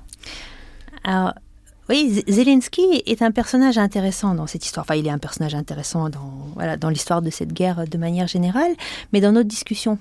Euh, Zelensky n'a pas participé aux, manifestations du Maïdan. Zelensky n'a pas été combattant volontaire euh, dans, un, bataillon, ni a servi dans les rangs euh, de l'armée ukrainienne. C'est quelqu'un qui est très extérieur, en fait, à ce, mouvement social. et dont l'essentiel de mes interlocuteurs parmi les combattants étaient d'ailleurs extrêmement critiques avant la guerre. Sauf que Zelensky s'est retrouvé là euh, je dirais avec la bonne compétence au bon moment, c'est un excellent communicant. C'est un excellent communicant et c'est quelqu'un qui est véritablement engagé et courageux au service de son pays. Et donc les, deux choses réunies ont fait qu'il a été euh, et les Ukrainiens le perçoivent encore comme le meilleur représentant possible de l'Ukraine sur la scène internationale, qui assure en fait à l'Ukraine le, euh, le soutien dont elle bénéficie maintenant. Hein. Et tant qu'il joue ce rôle-là et qu'il représente le peuple ukrainien dans, dans, dans ce que sont les priorités du peuple ukrainien du moment, le consensus tient. Au niveau interne, il a toujours été critiqué. Il a été critiqué dès le début de son, mandat. Il a continué à être critiqué, je dirais, euh, assez rapidement dans, l'avancement de la guerre. Le débat et l'insatisfaction sont des, constantes de la politique ukrainienne. Les Ukrainiens sont d'éternels insatisfaits de leur classe politique et de l'exercice de politique dans leur pays. Je pense que nous, en tant que Français, on, peut les comprendre. On n'est pas trop mauvais euh, dans le domaine. Et donc, en fait, le débat et la critique ont bien en cours en interne. Hein. C'est-à-dire que le, il, y a des questions aujourd'hui un peu sur, le, sur l'exercice du pluralisme, euh, mais je dirais, le, l'ensemble des acteurs politiques sont d'accord pour l'instant pour mettre de côté euh, ce qu'ils ont à reprocher à Zelensky dans sa, dans sa gestion tant que ça n'attaque pas les capacités de défense. C'est-à-dire qu'à partir du moment où Zelensky ou un proche de Zelensky va euh, être, accusé de quelque chose qui, qui met en danger les capacités de défense de l'Ukraine, là, ça devient inacceptable pour la population ukrainienne et le pouvoir est d'ailleurs réactif. D'ailleurs, l'ancien ministre de la Défense, dont, m'échappe à l'instant, a dû démissionner en raison d'un scandale de corruption. Absolument, je, je, je, voulais l'évoquer. Alors, un scandale, euh, le, il, a dû démissionner soit suite à un scandale lié à la corruption dans l'approvisionnement des, des forces armées, une histoire de qui, sont, qui étaient commandés pour les, pour les repas des combattants et pour, le, pour un prix qui n'était pas le prix du marché, mais nettement supérieur au prix du marché. On est sur quelque chose de relativement mineur, mais qui néanmoins est inacceptable pour la population ukrainienne. Alors aujourd'hui, l'expression de, de leurs opinions démocratiques ne va pas passer par, les, par euh, le processus électoral. Euh, euh, forcément. Hein, le... il, y a j'ai aucune idée. Il doit y avoir des élections à un moment. Enfin, c'est prévu, c'est prévisible. Ça a été, ça a été un, grand débat impulsé de l'étranger. C'est assez intéressant qu'il ait été impulsé de l'étranger. La, euh, loi sur, l'état de guerre prévoit une interruption du processus électoral. Les élections ont lieu une fois que la guerre est, est terminée, donc il n'est pas légalement, je dirais, le les processus électoraux sont suspendus. Sauf que les échéances font que, eh ben, en temps normal, Zelensky aurait dû être réélu et des élections auraient dû avoir lieu assez prochainement. En réalité, le président n'était pas contre même la tenue de ces élections, étant donné qu'avec les taux de soutien dont il bénéficie aujourd'hui, il était quasiment sûr de, de, gagner et donc d'être tranquille pour quelques années de suite. Ça aurait été une très bonne affaire électorale. Ça aurait été une très bonne affaire électorale, mais c'est à la fois la société et la classe politique qui ont rejeté cette idée d'élection en disant ce n'est pas le moment. Alors pour la classe politique, ce n'est pas le moment parce que c'était pas le meilleur moment pour devenir l'adversaire du héros euh, politique euh, du pays, mais pour les Ukrainiens, je pense que ça dénote aussi une conception de la politique où ils ne sont pas complètement personne n'est candide à l'égard de, à l'égard de Zelensky, mais disons dans leur sens de priorité, ils préfèrent le critiquer en interne plutôt que de se lancer dans un processus électoral. Et ensuite, par rapport à donc, par rapport à un public plus large, donc on le sait, l'arrière de l'Ukraine, c'est nous, c'est l'Occident au sens large. Qu'est-ce que c'est-à-dire, comment est-ce que vous pensez qu'il faut appréhender tout ça C'est-à-dire, bon, il y a, des échéances électorales euh, aux États-Unis bientôt qui vont évidemment être cruciales. Mais comment est-ce que, hum, dans quelle mesure est-ce que vous avez l'impression que le discours et le, débat, si tant est qu'il y ait débat sur ces questions-là, permet d'envisager, d'ailleurs même comment est-ce que les Ukrainiens le vivent, la manière dont on discute ou pas du soutien à l'Ukraine par rapport à d'autres priorités stratégiques du moment. Euh, parce qu'on sait que ça les inquiète beaucoup euh, depuis toujours. Bah, ils ont bien raison, parce que euh, sans, les fournitures occidentales, les capacités militaires ukrainiennes seraient très très très limitées. Voilà, comment est-ce que comment est-ce que cette arrière et le consensus aussi qu'il y a eu ici vous paraît évoluer? Je pense que les Ukrainiens se sont retrouvés un peu piégés, je dirais, par leur euh, propre courage. Paradoxalement, leur capacité à, résister sur le front, alors certes avec notre aide militaire euh, considérable, mais leur capacité à résister nous a un peu anesthésiés. Hein. Et nous a fait un peu euh, penser que bah, c'était une affaire ukrainienne gérée par les Ukrainiens. Nous avons perdu, en fait, je pense, la conscience de ce que serait la situation de cette guerre si on arrêtait de soutenir l'Ukraine et que l'Ukraine s'effondrait. Mais ça vient un peu aussi de eux. Enfin, on se souvient de Zaloujny, euh, qui, enfin, je sais plus si c'était ou le ministre de la Défense, qui disait bon bah merci, mais j'ai pas forcément besoin des plans occidentaux pour euh, faire ma stratégie de défense ou ma, je crois que c'est ma stratégie de contre-offensive. Enfin, il y avait quand même euh, l'idée émise par les Ukrainiens que merci pour les fournitures d'armes, mais vous allez peut-être pas nous dire exactement comment faire, quoi.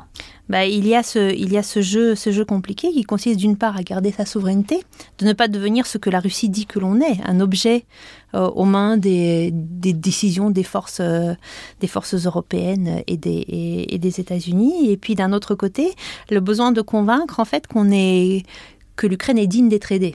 Et je pense que ce discours-là, ce discours d'autonomie, ce discours de donnez-nous euh, des armes, a aussi contribué à faire ça, hein, c'est-à-dire à montrer, euh, ben, à, montrer leur capacité à se défendre, à montrer qu'ils étaient un partenaire qui, méritait d'être euh, d'être aidé. alors, si vous voulez, moi, c'est une évidence pour les Ukrainiens. Ce n'est pas forcément une évidence, une évidence pour nous. Et je dirais que dans, je, vais être un peu sensible à leur, à leur analyse.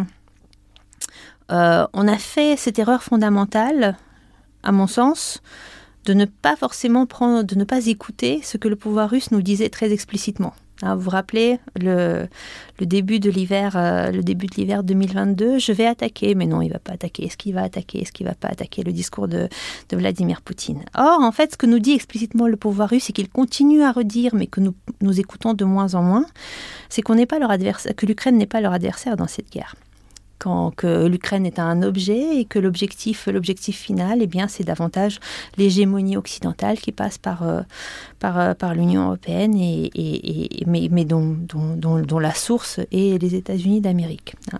Nous avons perdu, les Ukrainiens ont la sensation de se battre pour une guerre qui est la leur, mais qui est aussi la nôtre. Et je pense que nous, avons, nous percevons de plus en plus cette guerre comme étant la leur uniquement et de moins en moins la nôtre. Merci beaucoup Anna Colin Lebedev. Merci à vous. je vais rappeler les références de votre ouvrage Jamais frères, Ukraine et Russie, une tragédie post-soviétique, paru donc l'an dernier aux éditions du Seuil. C'était donc Le Collimateur, un podcast produit par Alexandre Jublin et distribué par Binge Audio. Je vous rappelle que toutes les remarques et commentaires sont bienvenus par mail ou sur les réseaux sociaux du Rubicon, comme note, étoile, appréciation sur les outils d'Apple Podcast ou de Spotify. Merci à toutes et tous et à la prochaine fois.